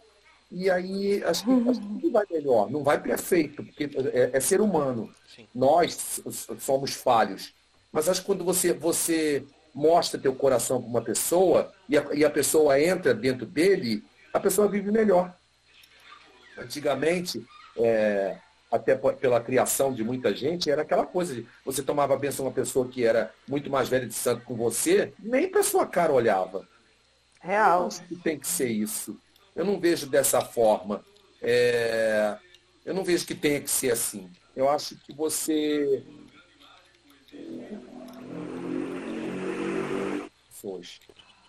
Eu acho que o, o, o primordial para que você tenha respeito das pessoas é quando você abraça elas da forma que elas são. Óbvio que a gente tem os protocolos é, é, hierárquicos dentro da religião, só que você, eu, eu vivo é, a vida dos meus filhos de santo. É, eu vou à casa dos meus filhos de santo.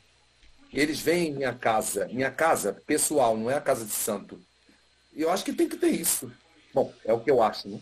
O, o senhor leva a palavra pai, né? não, não o pai de santo, o pai como pai. Sim, mas para algumas pessoas eu sou pai carnal. Mas eu me sinto pra pai mim... carnal. Eu me sinto. Eu não me sinto só o pai de é, santo. Ele é salvo na minha agenda, você viu quando eu fui adicioná-lo ao grupo, né? Que ele é salvo na minha agenda como papai. É, é. é. Ele é, é salvo na minha agenda como papai. É. E a gente tem história né, que vai ficando na vida da gente. A, a, a, a, Dofona Bárbara, eu a conheci criança. Só que a gente não teve contato espiritual. Tanto ela quanto os irmãos. Eu conheci a mamãe dela numa. numa, numa era uma adega, né? É, a adega da Lilinha. Isso, ela trabalhava nessa adega. E aí a gente mais tarde vem se encontrar é, é, eu tinha 14 anos, pai. É, a espiritualidade nos fez encontrar. E não só ela, como outras pessoas que tem aqui que eu conheço desde criança. Tem mais filhos de santo aqui em casa que, que eu conheço desde criança, porque houve aquele envolvimento familiar, família material. Uhum. E é, é isso que eu acho que a gente preza muito aqui. O senhor acha que esse contato, né, é, essa ligação com as pessoas, faz parte da ancestralidade? Né? Você acha que a, ah, eu acho. Né, é, a ancestralidade ela, ela é só genética ou, ou não? Você acha que a ancestralidade não. pode ser espiritual também? Ah, com certeza também espiritual. Óbvio que é. E a, e ancestralidade, é, te lembro que rima até com comunidade. E eu sou comunidade. Achei. Eu gosto da comunidade, da EBE, eu gosto daquilo ali, eu amo aquilo ali, eu vivo aquilo ali. Então, você não, eu, eu não tenho como excluir os meus filhos de santo de tipo de passarem Natal comigo, de passarem Réveillon comigo. Então a gente tem isso. E, e isso eu aprendi com meu pai. Meu a pai gente acaba virando uma coisa só mesmo, né, papai? É, vira uma coisa só. É, é o que eu creio. Ah, legal. E, e aí esse passar o Natal, passar o Ano Novo, não é só questão espiritual, né? Porque eu sei que tem casas, não sei se a casa do senhor segue isso, mas que tem casas do, do ano novo e a roupa passar na roça e tal, mas deixa de ser, como, como o senhor está dizendo, só o, o, litúrgico, passa a ser o familiar mesmo. Sim. É o passar é. junto, é o estar junto, Sim. é o é, vamos comer, vamos comemorar, vamos tomar café. Né? Isso, exatamente isso, exatamente isso daí. O senhor acaba de, de me descrever. É um amigo oculto. Ah, amigo oculto é maravilhoso, gente. É, lá em Olha, casa é sempre legal, porque é sempre a mesma coisa, a gente só troca a cor. É uma, é uma das coisas que eu, é uma das coisas que eu, que eu sinto falta hoje em dia, o amigo oculto. Eu, o último amigo oculto que eu participei foi. Até, até me, me enche os olhos, né? Eu tirei a minha bisavó como, como amiga. Ai, e, e, a gente fazia junto amigo oculto e inimigo oculto. E eu dei uma calcinha fio dental pra velha. Nossa senhora! Foi maravilhoso, Thiago, porque minha bisavó a... era maravilhosa, ela levou como brincadeira. E, e para ajudar. Acho que se a gente fizesse isso com a avó, seria assim também. para ajudar, eu comprei, como eu sabia que ela ia. É, bom, é, o YouTube que perdoa esse vídeo depois, mas eu vou falar. Ela ia me mandar a merda, certeza, porque minha avó era dessas. E oh. eu, eu comprei um, um cocô falso. Porque eu falei, já que ela vai me mandar, eu já trouxe a merda pra cá. e, e Mas a vozinha também é assim, Thiago. A vozinha lá do. A, a avó do pai, a avó Yolanda também é assim, super, super, super, super divertida. E, e Ela é que, muito divertida. Como foi pro senhor esse, esse, essa coisa de envolver a, a família de santo junto com a sua família carnal. Como que foi, tanto para o senhor quanto que o senhor pôde observar da sua família? Como, como foi isso? É, eu acho que foi, foi o andar da carruagem. Porque é, lá atrás, quando, se, quando eu e meu pai abrimos a Umbanda, é, já tinha uma família que era praticamente nossa. A, a família é, tem gente que está comigo até hoje. E eles foram fundadores tão quanto, quanto, quanto a, a, é, nós. E, e aí já, já se tinha essa história. Ah, vocês vão passar Natal onde? Vem passar Natal com a gente. Ah, vai ter almoço de Páscoa. Ah, vamos fazer o aniversário de fulano aqui. Ah, vamos fazer isso. Então sempre, sempre teve isso. É, essa, eu acho que essa mistura brasileira que a gente tem de sangue, que mistura sangue indígena com negro, com europeu, com isso, com aquilo, faz com que esse calor humano é, seja muito maior. Eu, eu, vejo dessa forma. Então a gente gosta de casa cheia, de barulhada, de, de música, de pagode ao vivo. É isso que a gente, a gente comemora a vida. Verdade. Que bom. Isso. E abraça todo mundo. Né? É isso que eu, eu sinto eu sinto falta hoje hoje nessa pandemia a, a comemoração da vida, né? Eu acho que a, a gente que, que cultua orixá, talvez a gente tenha aquela doença de, de ter uma fé muito grande, de que vai melhorar. E sim. né, é uma doença boa. Né? Mas sim, talvez, sim. talvez esteja faltando essa comemoração à vida, né, Babá? Sim, sim, sim. É, é, é, a, gente, a gente procura. Ah, porque essa pandemia está acontecendo porque é para ver se a humanidade melhora. Eu não, não, vejo isso como castigo eu não vejo isso igual a, puseram a imagem do carnaval, que tem uma, uma, uma escola de samba que tinha um, um capeta e um, e um, Jesus Cristo, e o, e o diabo ia lá e arrastava o Jesus Cristo, tal, não sei o quê, e as pessoas atribuem, olha aí o castigo, que não teve carnaval esse ano, por isso, gente, ninguém vê o lado da arte da coisa. Eu não tô, eu não tô é, é, é, eu, eu, fiz uma pergunta hoje, pai, para uma, uma, uma moça que veio com, essa, com esse discurso para mim. Eu falei assim, então onde estava Deus durante o Holocausto? Pois é. Incomodou tanto com o carnaval, no Holocausto não fez nada. E a escravidão? Sim. A escravidão né? aqui no Brasil. Olha o absurdo. E, e só para constar que essa, essa apresentação da escola de carnaval termina com, com, com Jesus, o anjo lá, eu, eu não assisti, mas termina com ele vencendo o, o diabo, né? O mal, o mal. É, é. A, a, gente, a gente sempre falou muito isso, né, a Bárbara, ah, a gente sempre falou muito isso no, no, nos grupos, né, no nosso grupo de WhatsApp, que se uma entidade, se uma entidade, uma divindade, ela tá te prejudicando, ela tá, tá fazendo o mal para você, por, por qualquer que seja o motivo, né, por que cultuá-la? Sim. Sim. Né? Se, se, não acredito nesse se essa Deus doença é punidor. é uma. Eu não acredito num Deus punidor. Se essa doença não é uma acredito. punição divina. Sim. Por, por que cultuar? Será que uhum. as pessoas não estão enxergando por uma outra ótica? E na verdade é, Deus está seja, ele, seja o Deus que a pessoa cultuar, né? Sim, Cultua sim. o Lorum, ele do mar, e a pessoa cultuar lá, né? Sim.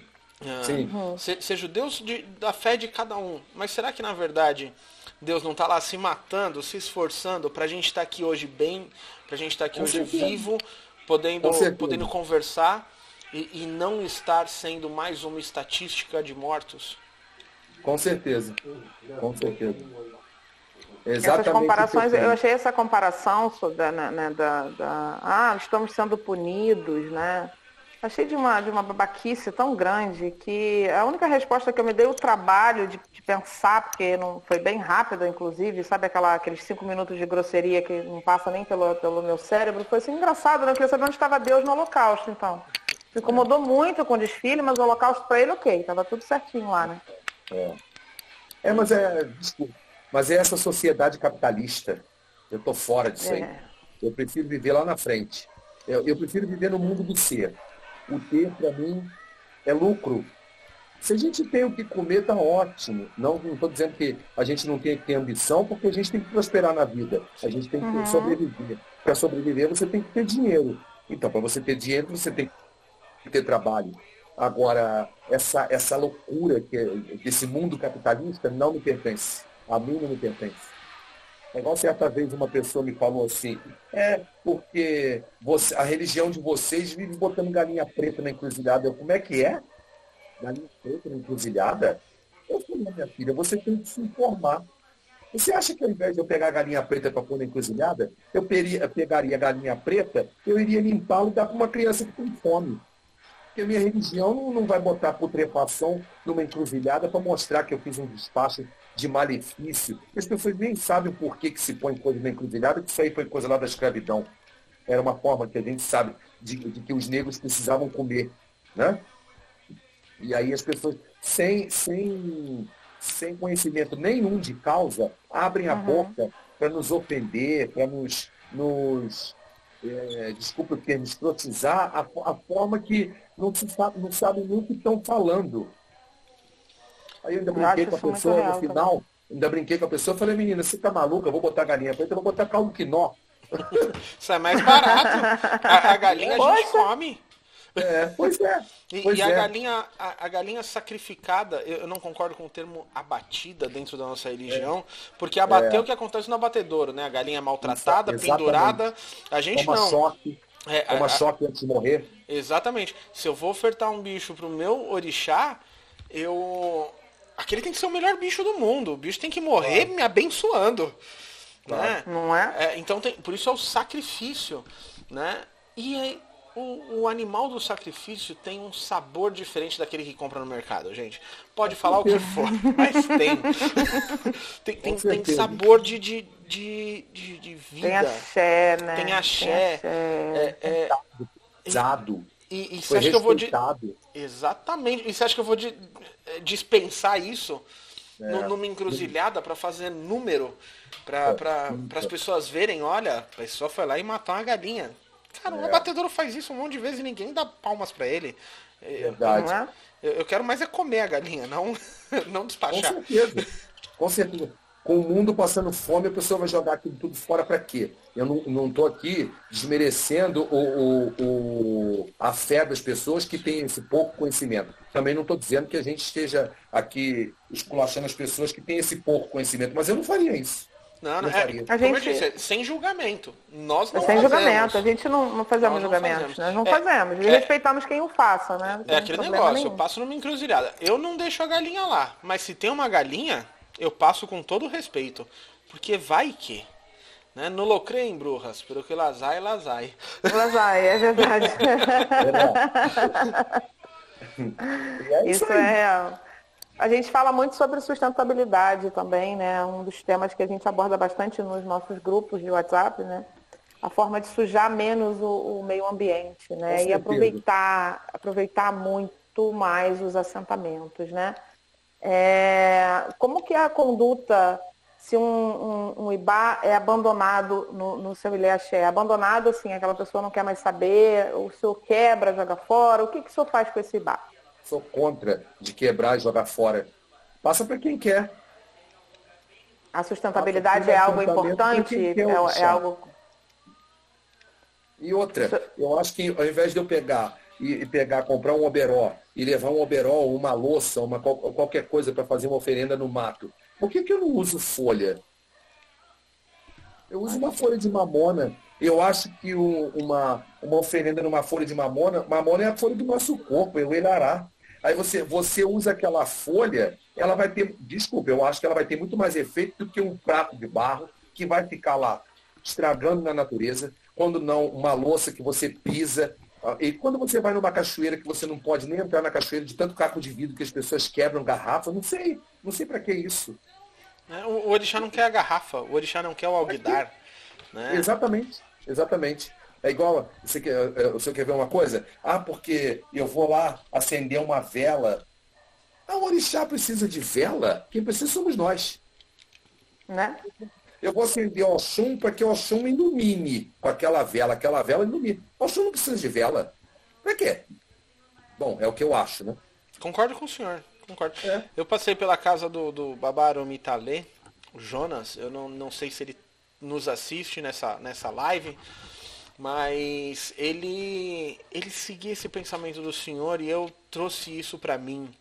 De. Uhum. Por que, que eu vou levar uma vela para o meio do mato se eu posso tacar fogo? No... Aí eu vou lá e falo assim, não, uma vela pro sangue. Essa vela causa um incêndio. Será que o sonho é. vai me abençoar? É, é contraditório. Eu, eu vou lá na cachoeira. Thiago, sensacional. Eu vou lá na né? cachoeira. Você sai de mar. lá agradando o sonho e sai espraquejado.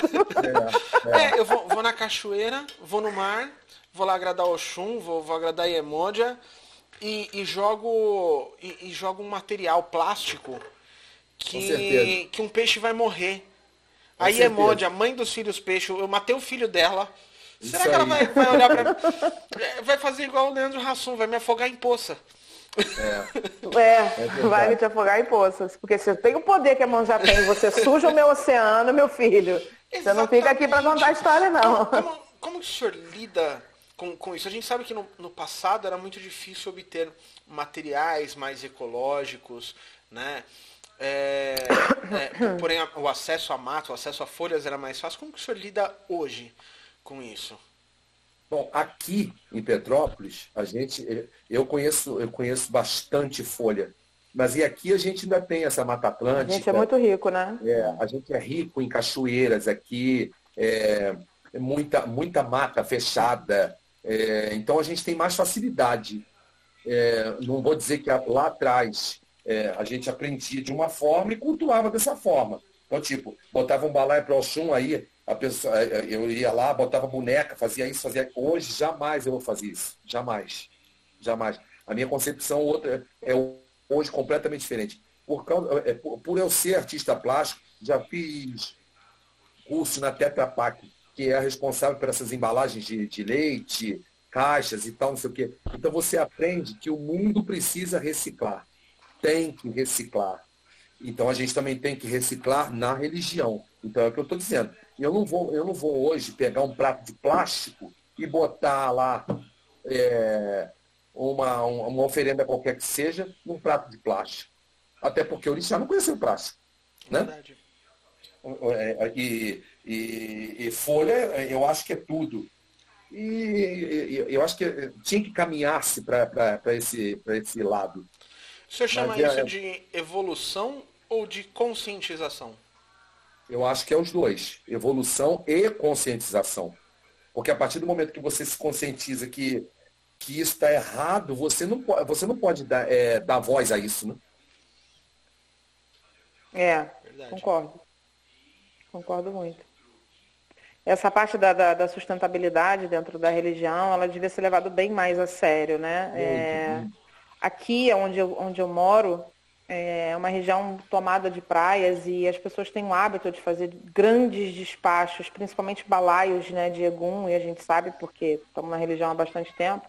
Então são aqueles amarrados enormes, com louças, com coisas, e que acabam é, é, não servindo ao propósito para o qual foram colocados ali. Acabam sendo levados pela, pela, pela Condep, né? pela, pela empresa que leva o lixo. não cumpriu o seu propósito, né? Não foi entregue, a, a energia não foi entregue ao que deveria ser, a louça não foi reaproveitada, isso vai parar em algum entulho de algum lugar, em algum aterro sanitário, não foi aproveitado talvez por uma pessoa que precisasse fazer santo com uma certa urgência e não tivesse o material. Então, isso é uma coisa que hoje me chama muito mais atenção, né? a conscientização ecológica dentro da religião, do que me chamava mais tempo atrás. Né?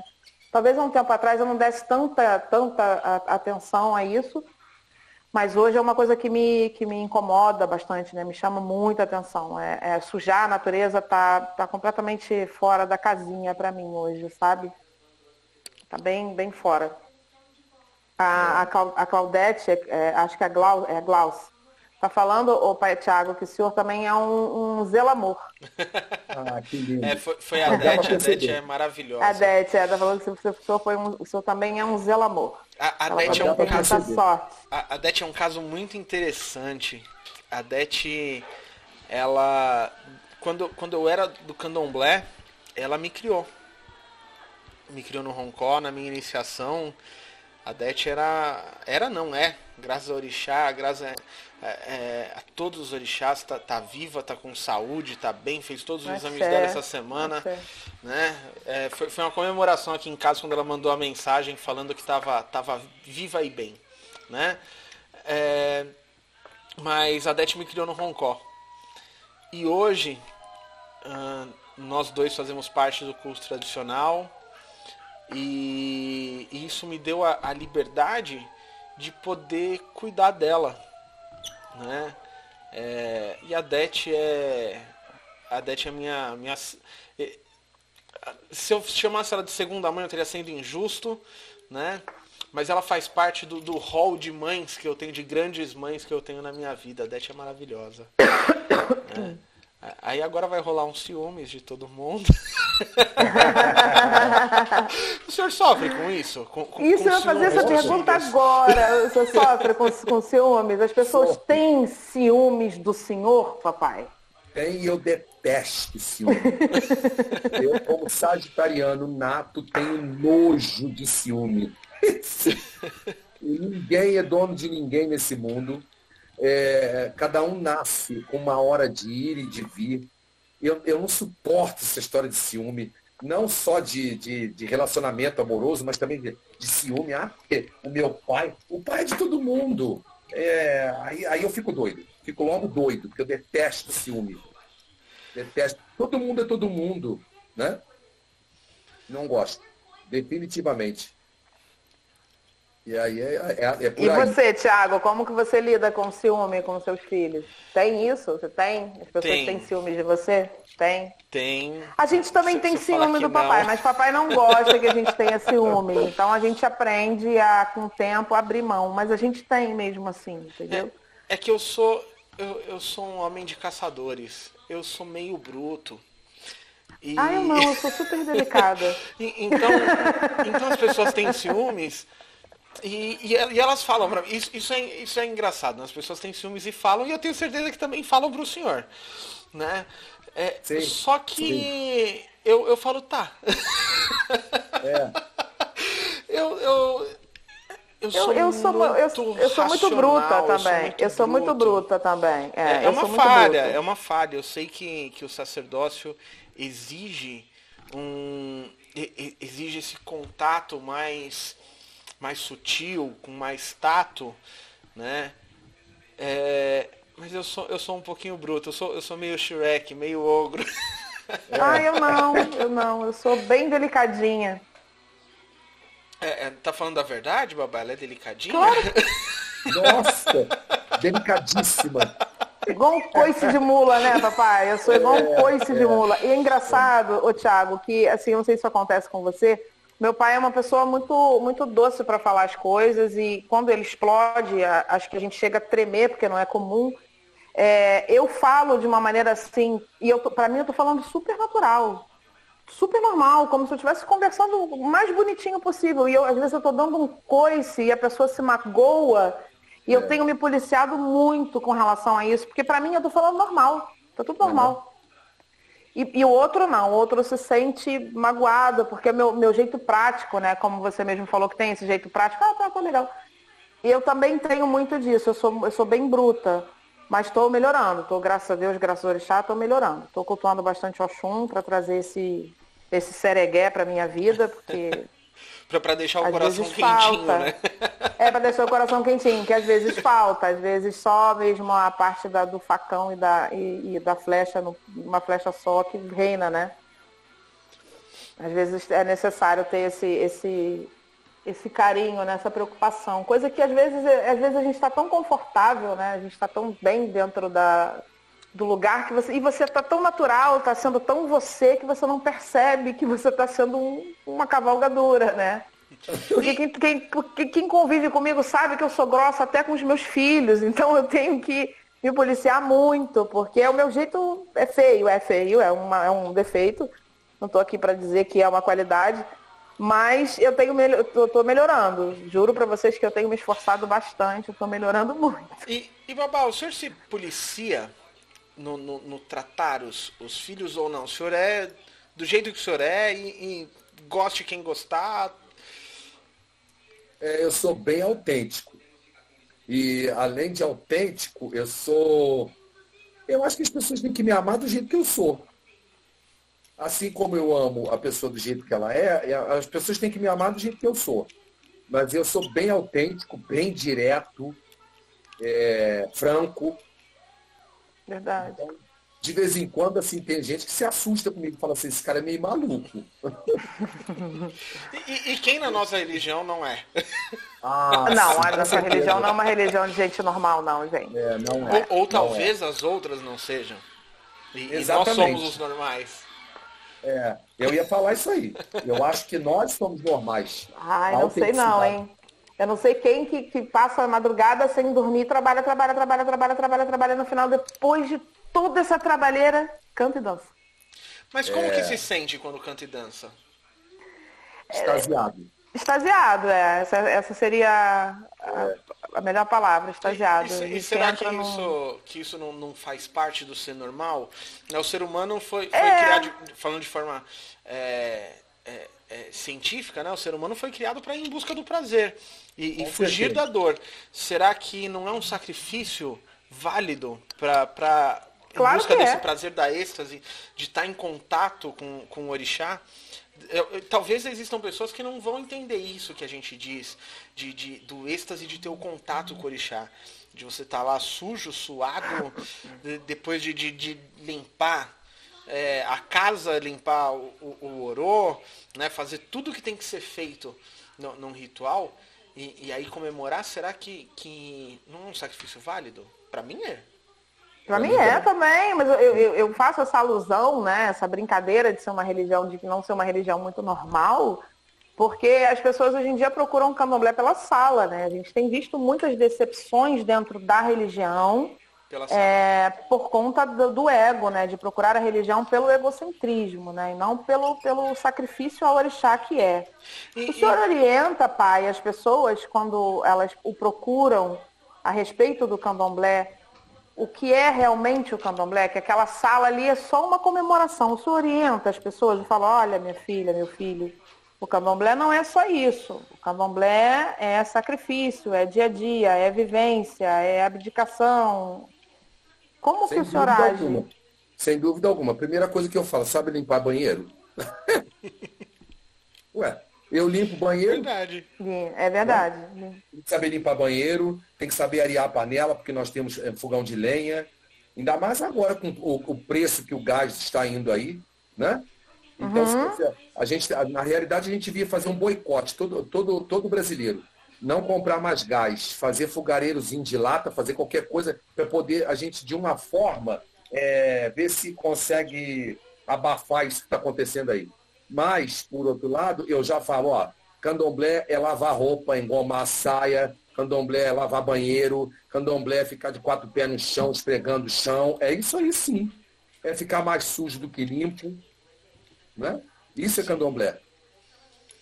Sim, culto de orixá no geral, porque a gente no, no, tradicional também não foge disso, viu, Babá? Claro, claro. É, é até um, um, engano quando as pessoas deixam o candomblé e falam, eu vou buscar o tradicional pela facilidade.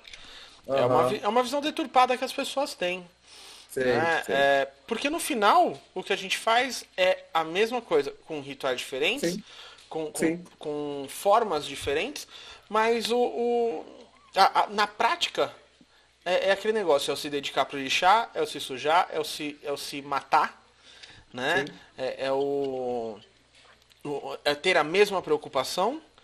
E, e quando louvar o orixá, a gente não tá bonitinho como está na sala, né? Ah, meu pai tá. Meu pai toma banho de, meu pai esfrega. A qualquer hora durante a função pode, ele pode ter acabado de depenar 50 galinhas, porque ele não é aquele zelador que senta na cadeira e fica dando ordem, ele pega no pesado com a gente. Tenho muito orgulho disso nele mas você pode chegar perto dele com aqueles. Tá todo mundo cheirando a galinha, mas ele tá seloso. Não sei, isso ele tinha que ensinar pra gente também, Thiago, é, porque é, eu nunca vi uma né? pessoa cheirar tão bem quanto ele. Nunca vi, nunca vi. Nunca vi. É, é de Oxum, né? É de Não é, meu Deus? É. Nossa senhora, tem que ensinar essas coisas pra mim, porque eu, eu, eu eu, eu, às vezes saio da, da, da, função achando que a galinha ainda está dentro de mim. Assim. Eu já tomei banho e tudo, mas isso, a galinha está dentro de mim. Isso não se aprende, isso é dom, né, papai? Isso nasce assim, né? Pois ah, é, tem que ensinar, tem que ensinar pra gente, papai, porque. Pode ter feito a função que for, que ele está sempre cheiroso. Sempre ah, vamos, cheiroso. Tomar, vamos tomar um banho de macaçá.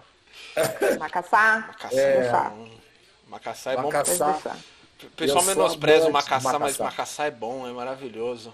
É, para mim é o, é o, melhor cheiro que tem na casa de candomblé é macaçá.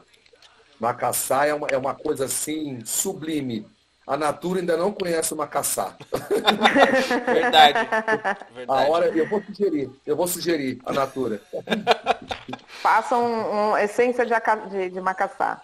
Imagina, aí, água de colônia. Água de colônia de macaçá. Papai, falando de comida, né? Como o senhor disse que gosta muito dessa parte de alimentação, qual é a comida favorita, tirando as de Oxum, por favor, também, para não ficar puxando sardinha também só para ela? É. Que comida de santo o senhor gosta de comer, de fazer? É, é, a primeira que você aprendeu, gosta mais? O que, que é, o que, que é comida de orixá? O que, que a comida de orixá é para o senhor, assim, no todo? Assim? A, primeira comida que eu aprendi foi o molocum. Mas amar, eu amo a carajé. Amo, amo a carajé, amo vatapá, amo xinxim. Comida de orixá é tudo. Mas a, a, primeira comida que eu fiz na minha vida foi o molocum. Também amo o molocum. Ai, eu adoro comida de orixá, gente. Eu, eu, eu sou daquela, daquela louca que... É, eu acho Por que moderno? É essa culinária moderna que mistura o salgado com o doce. Né? Ah, eu... sim, é sensacional, é, é, né? É eu, sou, eu, sou, gordo, eu gosto de comida. né? Eu acho o molocum tão, tão moderno, assim, o sabor do molocum é maravilhoso. É maravilhoso. É, muito, muito moderno. Mas, mas tem uma comida que eu não conheci no candomblé, eu fui conhecer no tradicional, que é o moim moim. Ele é um, um bolinho, como se fosse o, o acará, mas ele não é, ele não é frito, né? Ele é cozido no, no vapor e, e vai hum. outros temperos. É, é muito gostoso. Eu vou fazer para o senhor um dia, babá. Opa, será um prazer. Moim, moim. Moim, moim. É uma delícia, uma delícia. É doce? Não, é não, ele é salgado. Ele, uhum. a, a, base dele é o feijão fradinho. Ah, né? sim. Hum. É, mas ele, ele vai outros temperos juntos. Fica uma massa diferente, ele fica mais aerado. Ah, é, é, muito, muito gostoso. Não, não, não tem como explicar. Né? Eu, eu, eu, desejo um dia poder comer direto lá na fonte, lá na, na Nigéria, mas, mas a gente segue a receita aqui passada pelos nossos mais velhos e é muito gostoso. Um dia eu vou fazer para o senhor. Dedicada a qual orixá?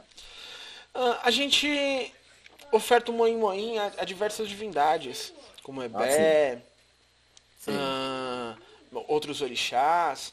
Né? No, no, tradicional, essa questão da, da, comida não tem uma comida, ah, essa comida é de tal divindade. Ah, sim, sim, né? sim. Então, por exemplo, a cará. A cará, o, o acarajé, a gente oferta para o sim, sim, mas a gente oferta muito a cará para Exu, né? uhum. muito cará para Ogum. Uh, não, é, não é somente para Oiá. Assim como é o moim moim, como, como é o inhame pilado. O inhame pilado é ofertado para muita divindade. A canjica é ofertada para muitas divindades, e Emode é uma delas. Né? É, então tem essa, essa diferença, né? essa, a, a característica das comidas é, é, bem diferente. Mas a comida em si, a cará é a cará em qualquer lugar. Sim, sim. Né? Não, não, não tem essa, não tem, ah não, a carajé é diferente. Não, a carajé é a carajé em qualquer lugar. E, e para quem puder ir pra Bahia comer uma carajé. Ah, maravilhoso. É maravilhoso, é sensacional. A gente faz a carajé em é. casa? Faz, é gostoso. É. é. Tem um é. irmão meu que tem uma acarajé, uma, uma, uma casa de acarajé aqui em São Paulo. É gostoso? É, mas igual na Bahia. Não, não é igual. Não é. Não, não sei. É, é, é o axé, né? É, a, a Bahia é. é, é maravilhosa. A Bahia é. Salvador é mágico, né? É. Quem, quem, é mágico. quem tiver oportunidade de ir para lá, é. Né, faz, faz uma continha que dá, faz uma continha que dá. E, é. e, e, vai para Bahia, é maravilhoso. O senhor, o, senhor já, o senhor já esteve lá? Já, já. Umas quatro, umas quatro vezes eu fui a Salvador. Dessa última vez eu, eu fui, porque eu tenho uma EQED aqui em casa que é suspensa há mais de 20 anos. Agora que ela, que ela vai se confirmar e ela a, a terra dela é cachoeira. E eu tive o prazer de ir, até, de ir à terra dela. Que magia tem aquele lugar. Cachoeira que não, é, é, é vizinho de São Félix, né? É, é, que é, abrigou um dos candomblés mais antigos do Brasil. Mas que lugar maravilhoso aquilo. Eu quero, eu quero voltar para ficar lá pelo menos uns três dias. Olha. Porque é mágico você andar lá. É a pequena África. Maravilha. Eu, eu já fui para Salvador. Não, eu, eu fui para Salvador duas vezes. É, mas fiquei na cidade. Eu, eu até na época eu, eu precisava um pouquinho é, é, me desligar um pouquinho do, do mundo. Sim, né? A gente sim. precisa uns dois, três dias e, e, é. mesmo assim não consegue. Né? É. É, mas eu fui para Salvador e, e, fiquei em Salvador. Uhum. Né? Mas eu gostaria de voltar para lá e ir para esses lugares. Eu gostaria de fazer o que eu costumo chamar de turismo religioso. Sim, né? sim. Eu, eu, eu, fui para Salvador e eu não conheci nenhuma roça em Salvador. Ah, sei. Eu, eu gostaria de, de voltar para Salvador para isso, vou, com esse uhum. intuito, de ir e conhecer as roças matrizes do candomblé, é, de, de, passar um tempo maior na Bahia e conhecer lá uh, o, o Bogum, né, que foi, foi uma influência muito grande aí do, no candomblé como nós conhecemos hoje. Sim. E eu tenho essa vontade. Itaparica. Itaparica, Itaparica é, é, é, mágico. É, é, mágico, é mágico. É. Né? É, então, então eu tenho essa vontade. Não fiz, não fiz. Eu, eu fui, eu fui só para passear mesmo, para curtir praia, para comer umas comidas diferentes que aqui em São Paulo não tem.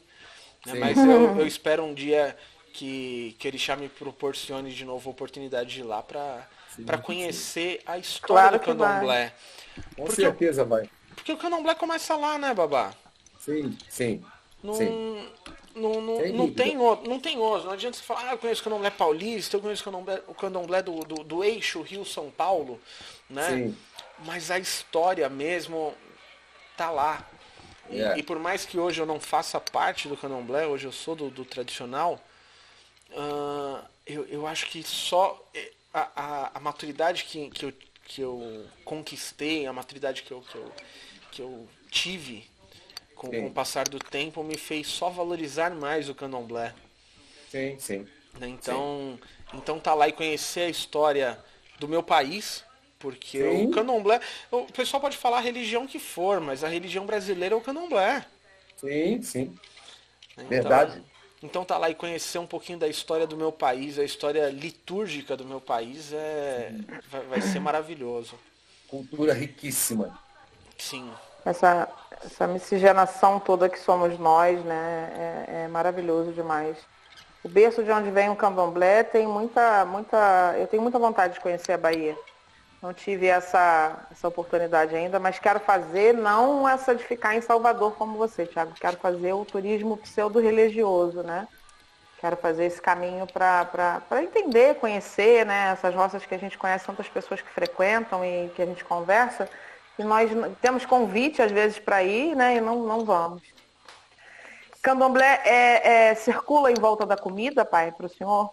Tudo sim. circula dentro da gente, na nossa religião, em prol da comida? A comida sim, é sim. crucial, fundamental? Sim, sim. Tanto a comida de orixá quanto a nossa comida. Eu acho, uhum. claro. Claro.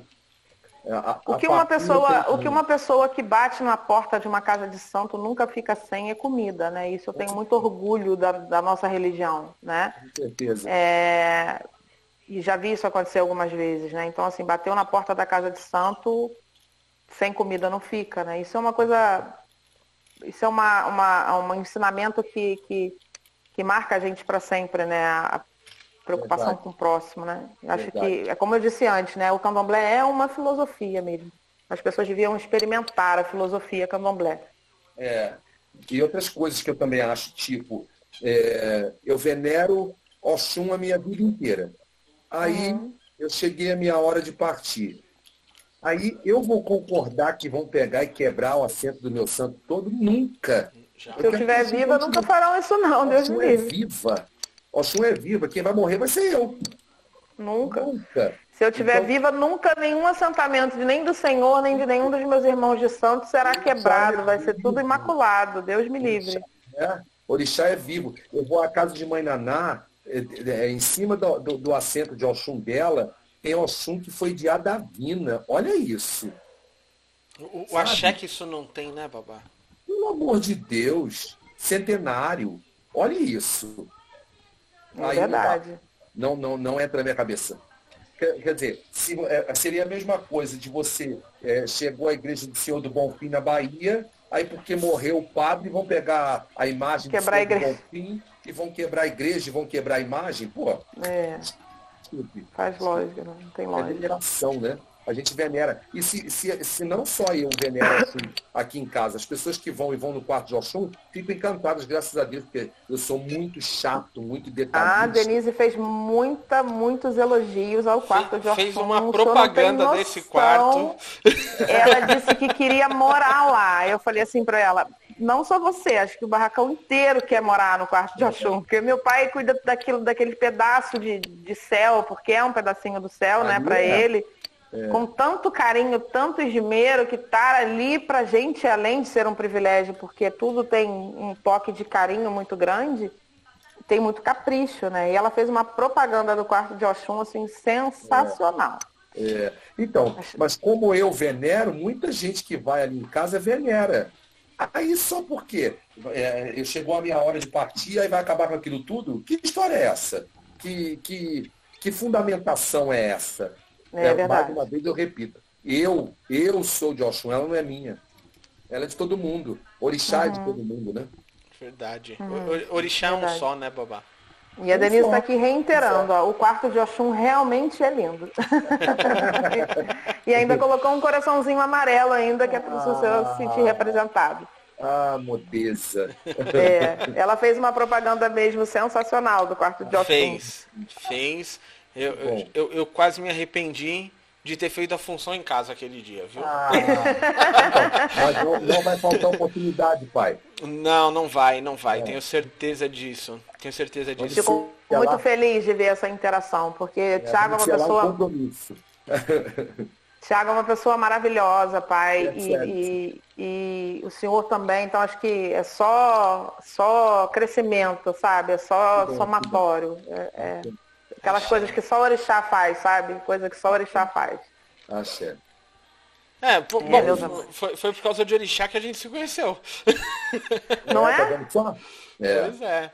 Pois e é. as pessoas têm um péssimo hábito, né, Thiago, de dizer que quando estamos eu e você, ninguém fala. Olha só como a gente, como o pai falou pra caramba aqui, a gente ficou quietinho. Vamos nos defender, porque é porque todo mundo, o, o, pai, fala que quando, quando estamos eu e o Tiago, né, conversando, somente nós falamos. Uhum. Isso é mal do povo do Oxóssi. Ah, vocês falam demais, vocês falam muito, vocês não dão espaço pra gente falar, vocês não respiram. E olha como, como o senhor falou. E babá, ah, falando bom, de, de arquétipo, assim, que, o, o senhor é, é, é uma pergunta que a gente tem muito. A gente sempre faz para as pessoas. Né? É, como, como o senhor vê essa questão do arquétipo do orixá?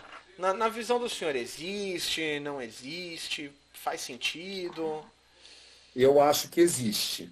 Eu acho que existe, acho que merece ser estudado a cada dia mais, porque na realidade é a influência que o orixá te, tem, é, te passa. É, a história do arquétipo, o físico, o, o, as lendas, os itãs, eu acho que isso tudo faz parte sim. É, queira sim, queira não, você, você a, a, pessoa, a pessoa tem o arquétipo físico, mas também tem o, arquétipo interior. As suas atitudes estão relacionadas ao seu orixá. Óbvio que quando a pessoa é, tem a, a, má índole, aí desculpe, não é coisa de orixá, é, é uma opção sua, né? Deus nos dá a oportunidade de você escolher ou ser do bem ou ser do mal. Se você é do bem, você é do bem. Se você é do mal, você é do mal. Isso também não quer dizer que você vai virar as costas para quem, é, quem é do mal. Só que aquela pessoa também tem um lado bom, né? Todo mundo tem um lado bom, um lado ruim. Mas eu acho que arquétipo existe na religião, sim, sim, sim. Aliás, arquétipo existe em qualquer religião mitológica, né? Verdade. Então o senhor acredita nesse, nesse da gente trazer uma, uma como se fosse uma centelha genética, né, da, da divindade a qual é dona da nossa cabeça, né? Lógico que a gente aqui não está defendendo o arquétipo negativo de atribuir, por exemplo, ah, toda mulher de Yansan é isso, toda pessoa do Oxóssi é aquilo, não. Algumas características é, internas, por exemplo, toda pessoa de Oxum tem por essência ser um, um, um não, não, não, generalizando, né, lógico, porque ninguém aqui, a gente hoje está num, num, espaço que a gente não pode generalizar absolutamente nada, né? Mas toda pessoa de Oxum tem uma tendência a, a, a ser estratégica, né? analisar os fatos, prestar atenção nos detalhes. É, né? É. O senhor diz arquétipo nesse sentido, né? É, exatamente, exatamente. Eu acho. Hum. Mas e também, em alguns, em alguns sentidos, eu também acho que a gente carrega uma influência de orixá, porque o orixá também não foi perfeito, né? As pessoas dizem, ah, porque, meu Deus, que blasfêmia você falar que Oxum, Oxum se relacionou com outros homens, denominados orixás também, e daí? Então você não vai, não vai dizer que isso daí está errado ou está certo. A religião da gente não tem pecado, né? Não Verdade. existe pecado. Existe o livre-arbítrio da sua conduta, é código de conduta. Você, se você caminha para um lado, você escolheu aquele caminho e ponto final. Eu acho que é, é bem por aí. Verdade. Essa, é. essa visão do, do, do, do, do pecado né, vem, vem muito da nossa colonização europeia. O senhor, Sim. Como, como o senhor vê isso? Da, da visão europeia da visão cristã dentro, dentro da religião africana, né, da religião de matriz africana? É, eu não sou muito fã. Muito fã dessa. dessa eu não, não, não creio que seja mistura. É, aqui no Brasil, acho que a gente é muito envolvido com essa história do sincretismo. Eu sei separar em absoluto o sincretismo para mim, São Jorge nunca foi, Ogum nunca vai ser. São Jorge era São Jorge e Ogum foi Ogum. É... Só que eu acho que aqui no Brasil tem muita influência disso. Até em casos de candomblé, sim. Tem gente que, que assemelha. Você vai em determinadas casas de candomblé que você vê São Jorge. E a casa não tem um altar, um bandido, não tem nada, e você vê um São Jorge lá, né? O próprio Gantuá. Você vai no Gantuá, na Bahia, tem uma imagem de São Jorge lá. E até porque o sincretismo não é o sócio, né? Aqui no Rio que é, é Ogum. É, né? aqui então, em São Paulo que... também. Aqui em São Paulo, São Jorge é Ogum. Ah, sim, sim. Na Bahia é, é Oxóssi. Oxóssi, é. Oxóssi. É. Então eu acho que é por esse lado.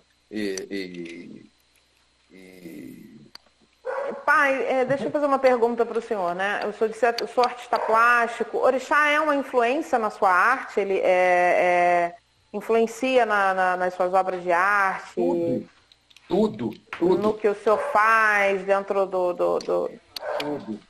A minha seus trabalhos manuais e tudo? Eu fiz moda e figurino, porque na realidade eu queria fazer belas artes. Mas como só tinha no Rio de Janeiro e eu não tinha possibilidade na época, tal, não sei o quê, Aí acabou que apareceu aqui em Petrópolis e eu fui fazer. Só que eu estudei numa turma de 35 mulheres e eu era o único homem. E, e aí eu levei tudo da minha religião para a minha faculdade. Tudo, o universo inteiro. A minha monografia foi feita é, é, em cima de. Do, o, o, tema era o Jobá, e, é, de Tenda dos Milagres. Então tinha a música do, do Caetano Veloso, quem é ateu, que viu milagres como eu. E aí eu uhum. levei uma, uma, uma minha vestida de Xangô, porque o Jobá ele era de Xangô. E a minha irmã fez o, o, o desfile conceitual da peça que eu fiz, é, extraída da vida e morte de Ojobá. E a minha monografia foi um arraso. As minhas 16 criações foram baseadas de Exu a Oxalá. Olha, sensacional. Sensacional. É. Podia... podia dividir isso né, Tiago, com a gente, né? Pra Sim. gente dar uma olhada. Eu, eu, pude... eu conheço, lógico, eu tô falando com, pro restante das pessoas, né? Eu pude ver um pouco da arte, do, um pouquinho da arte do senhor antes da gente começar a live. E, e, achei, achei maravilhoso. De verdade, ah, muito, muito rico em detalhes. Ah, né? sim. E, e Babá, essa. Uh, esse, esse seu lado artista plástico, né? O senhor faz isso profissionalmente também? O senhor vende essas, sim, essas sim. obras, né? Porque, porque eu sim. acho que o artista plástico é, é, artista, então ele não tem trabalhos, ele tem obras. Né? Sim, verdade. É, vendo, vendo sim. Vendo. Legal. Máscaras. Passa oficina também. Legal. Então, Babá, no, quando a gente estiver terminando, aí o senhor passa o seu contato, depois uh, para as pessoas poderem, poderem saber como te encontrar, como. Sim, sim é, é como chegar até o senhor. Porque isso foi uma das questões no, no, que a gente teve no começo da live, né? É, uma pessoa perguntou como, como entrar em contato com o senhor. Ah, então, então a gente depois divulga os seus contatos, claro, ah, se sim. o senhor quiser, para claro. que as pessoas possam, desde de fazer as encomendas do, do seu trabalho, conhecer melhor o seu trabalho, tam, também poder se aconselhar com o senhor como ah, sacerdote. Ah, e, e, como que Sim. o senhor lida com, com isso, separando o, o, trabalho de artista plástico com, com o trabalho do sacerdócio, que, que, que sim, é, é, é, um trabalho, né? É, é, traba é, é, um trabalho muito gostoso, mas é um é. trabalho. Como, como o senhor é. lida com isso?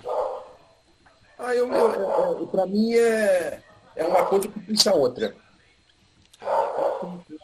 Eu já, já vou para o barracão, se eu olhar uma esteira que está tá deteriorando, aí eu vou dar um jeito de aproveitar aquela esteira para fazer alguma coisa. E sabe por que, que eu tô rindo, Thiago? Porque o meu pai, ele passa um olho, ele tem um olho, um olho biônico, não sei explicar. Então, assim, se estiver faltando um paetê ou um búzio ou alguma coisa, ele vai arrumar, ele vai ajeitar. Então, assim, lá em casa é absolutamente tudo impecável, como uma casa de um homem de Oxum, né? É. E aí eu tô vendo ele falar assim, ah, eu vou pro.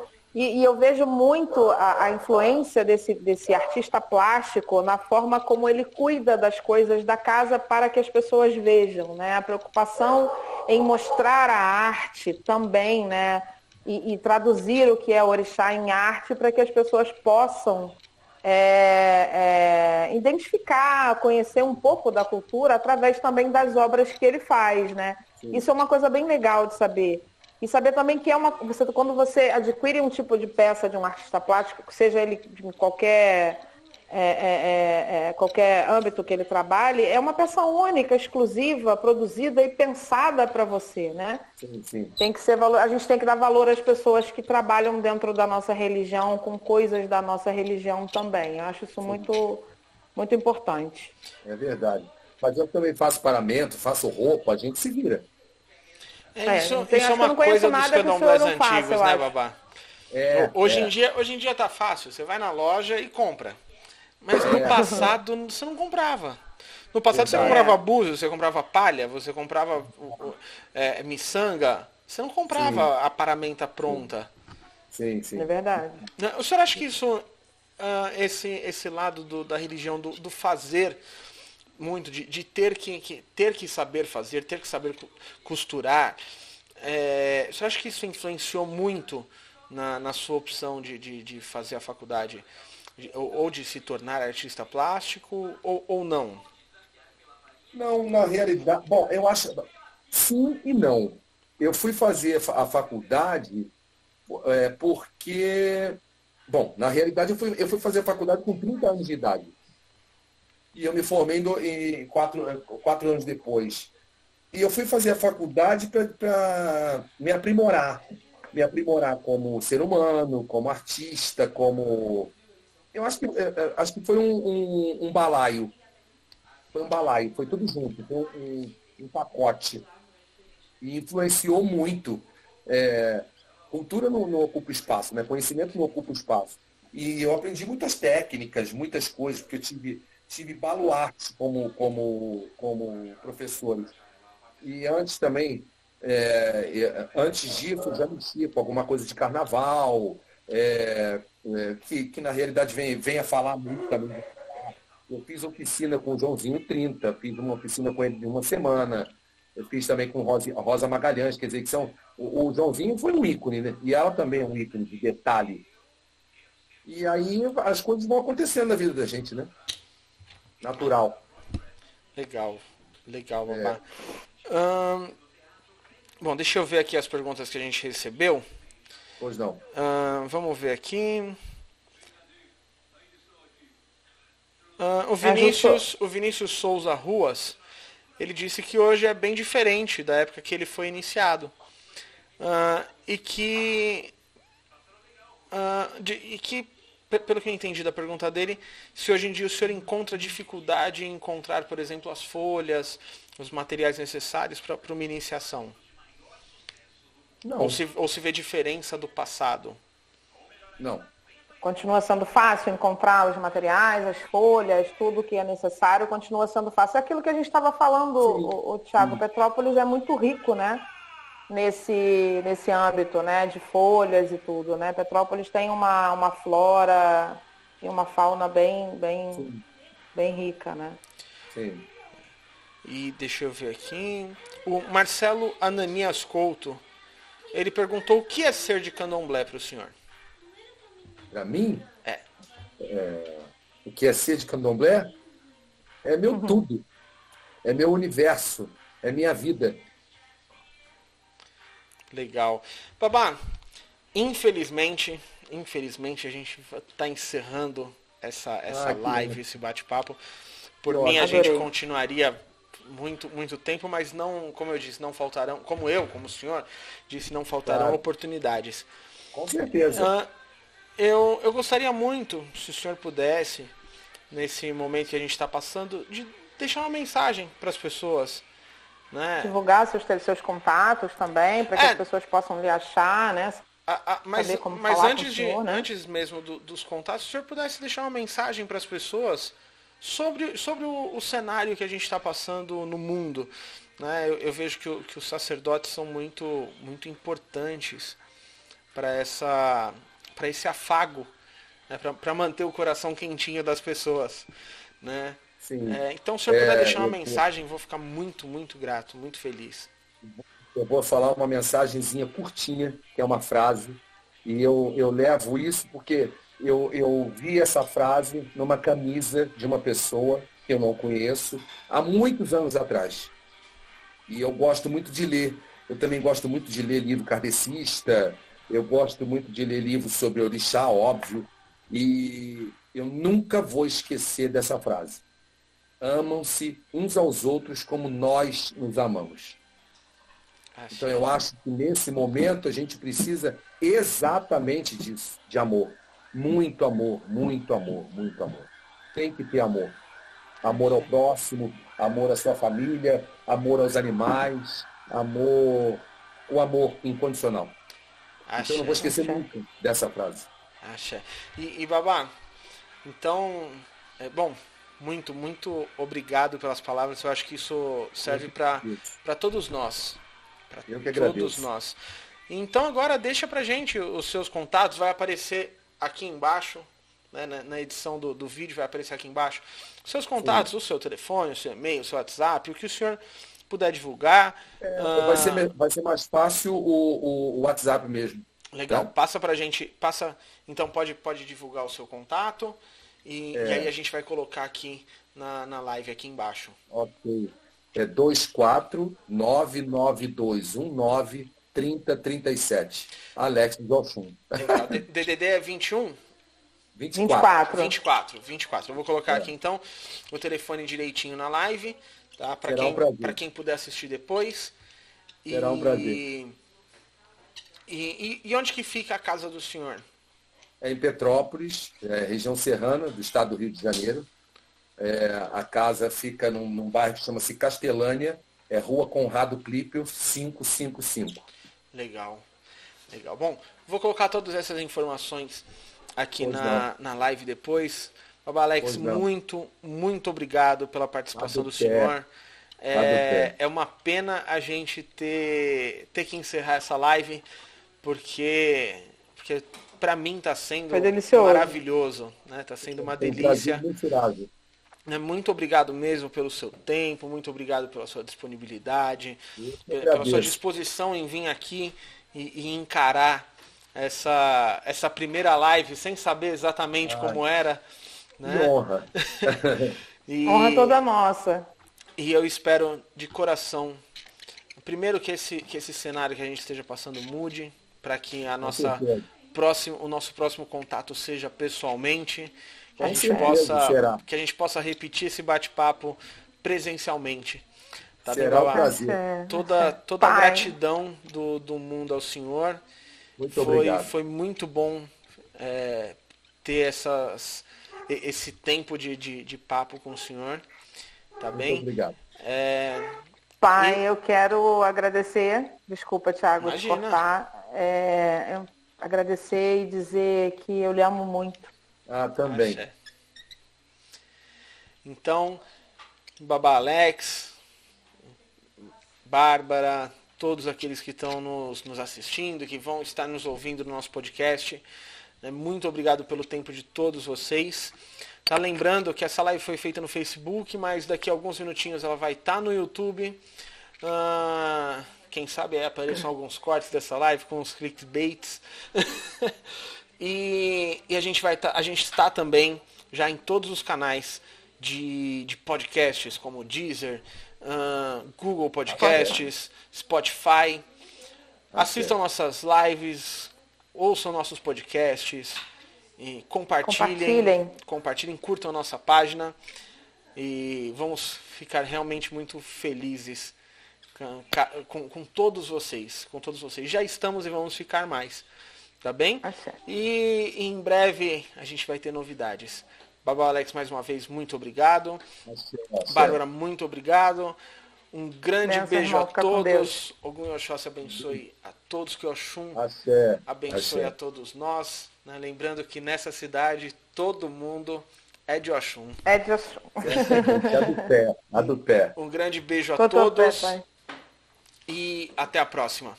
Até a até. próxima. Beijo.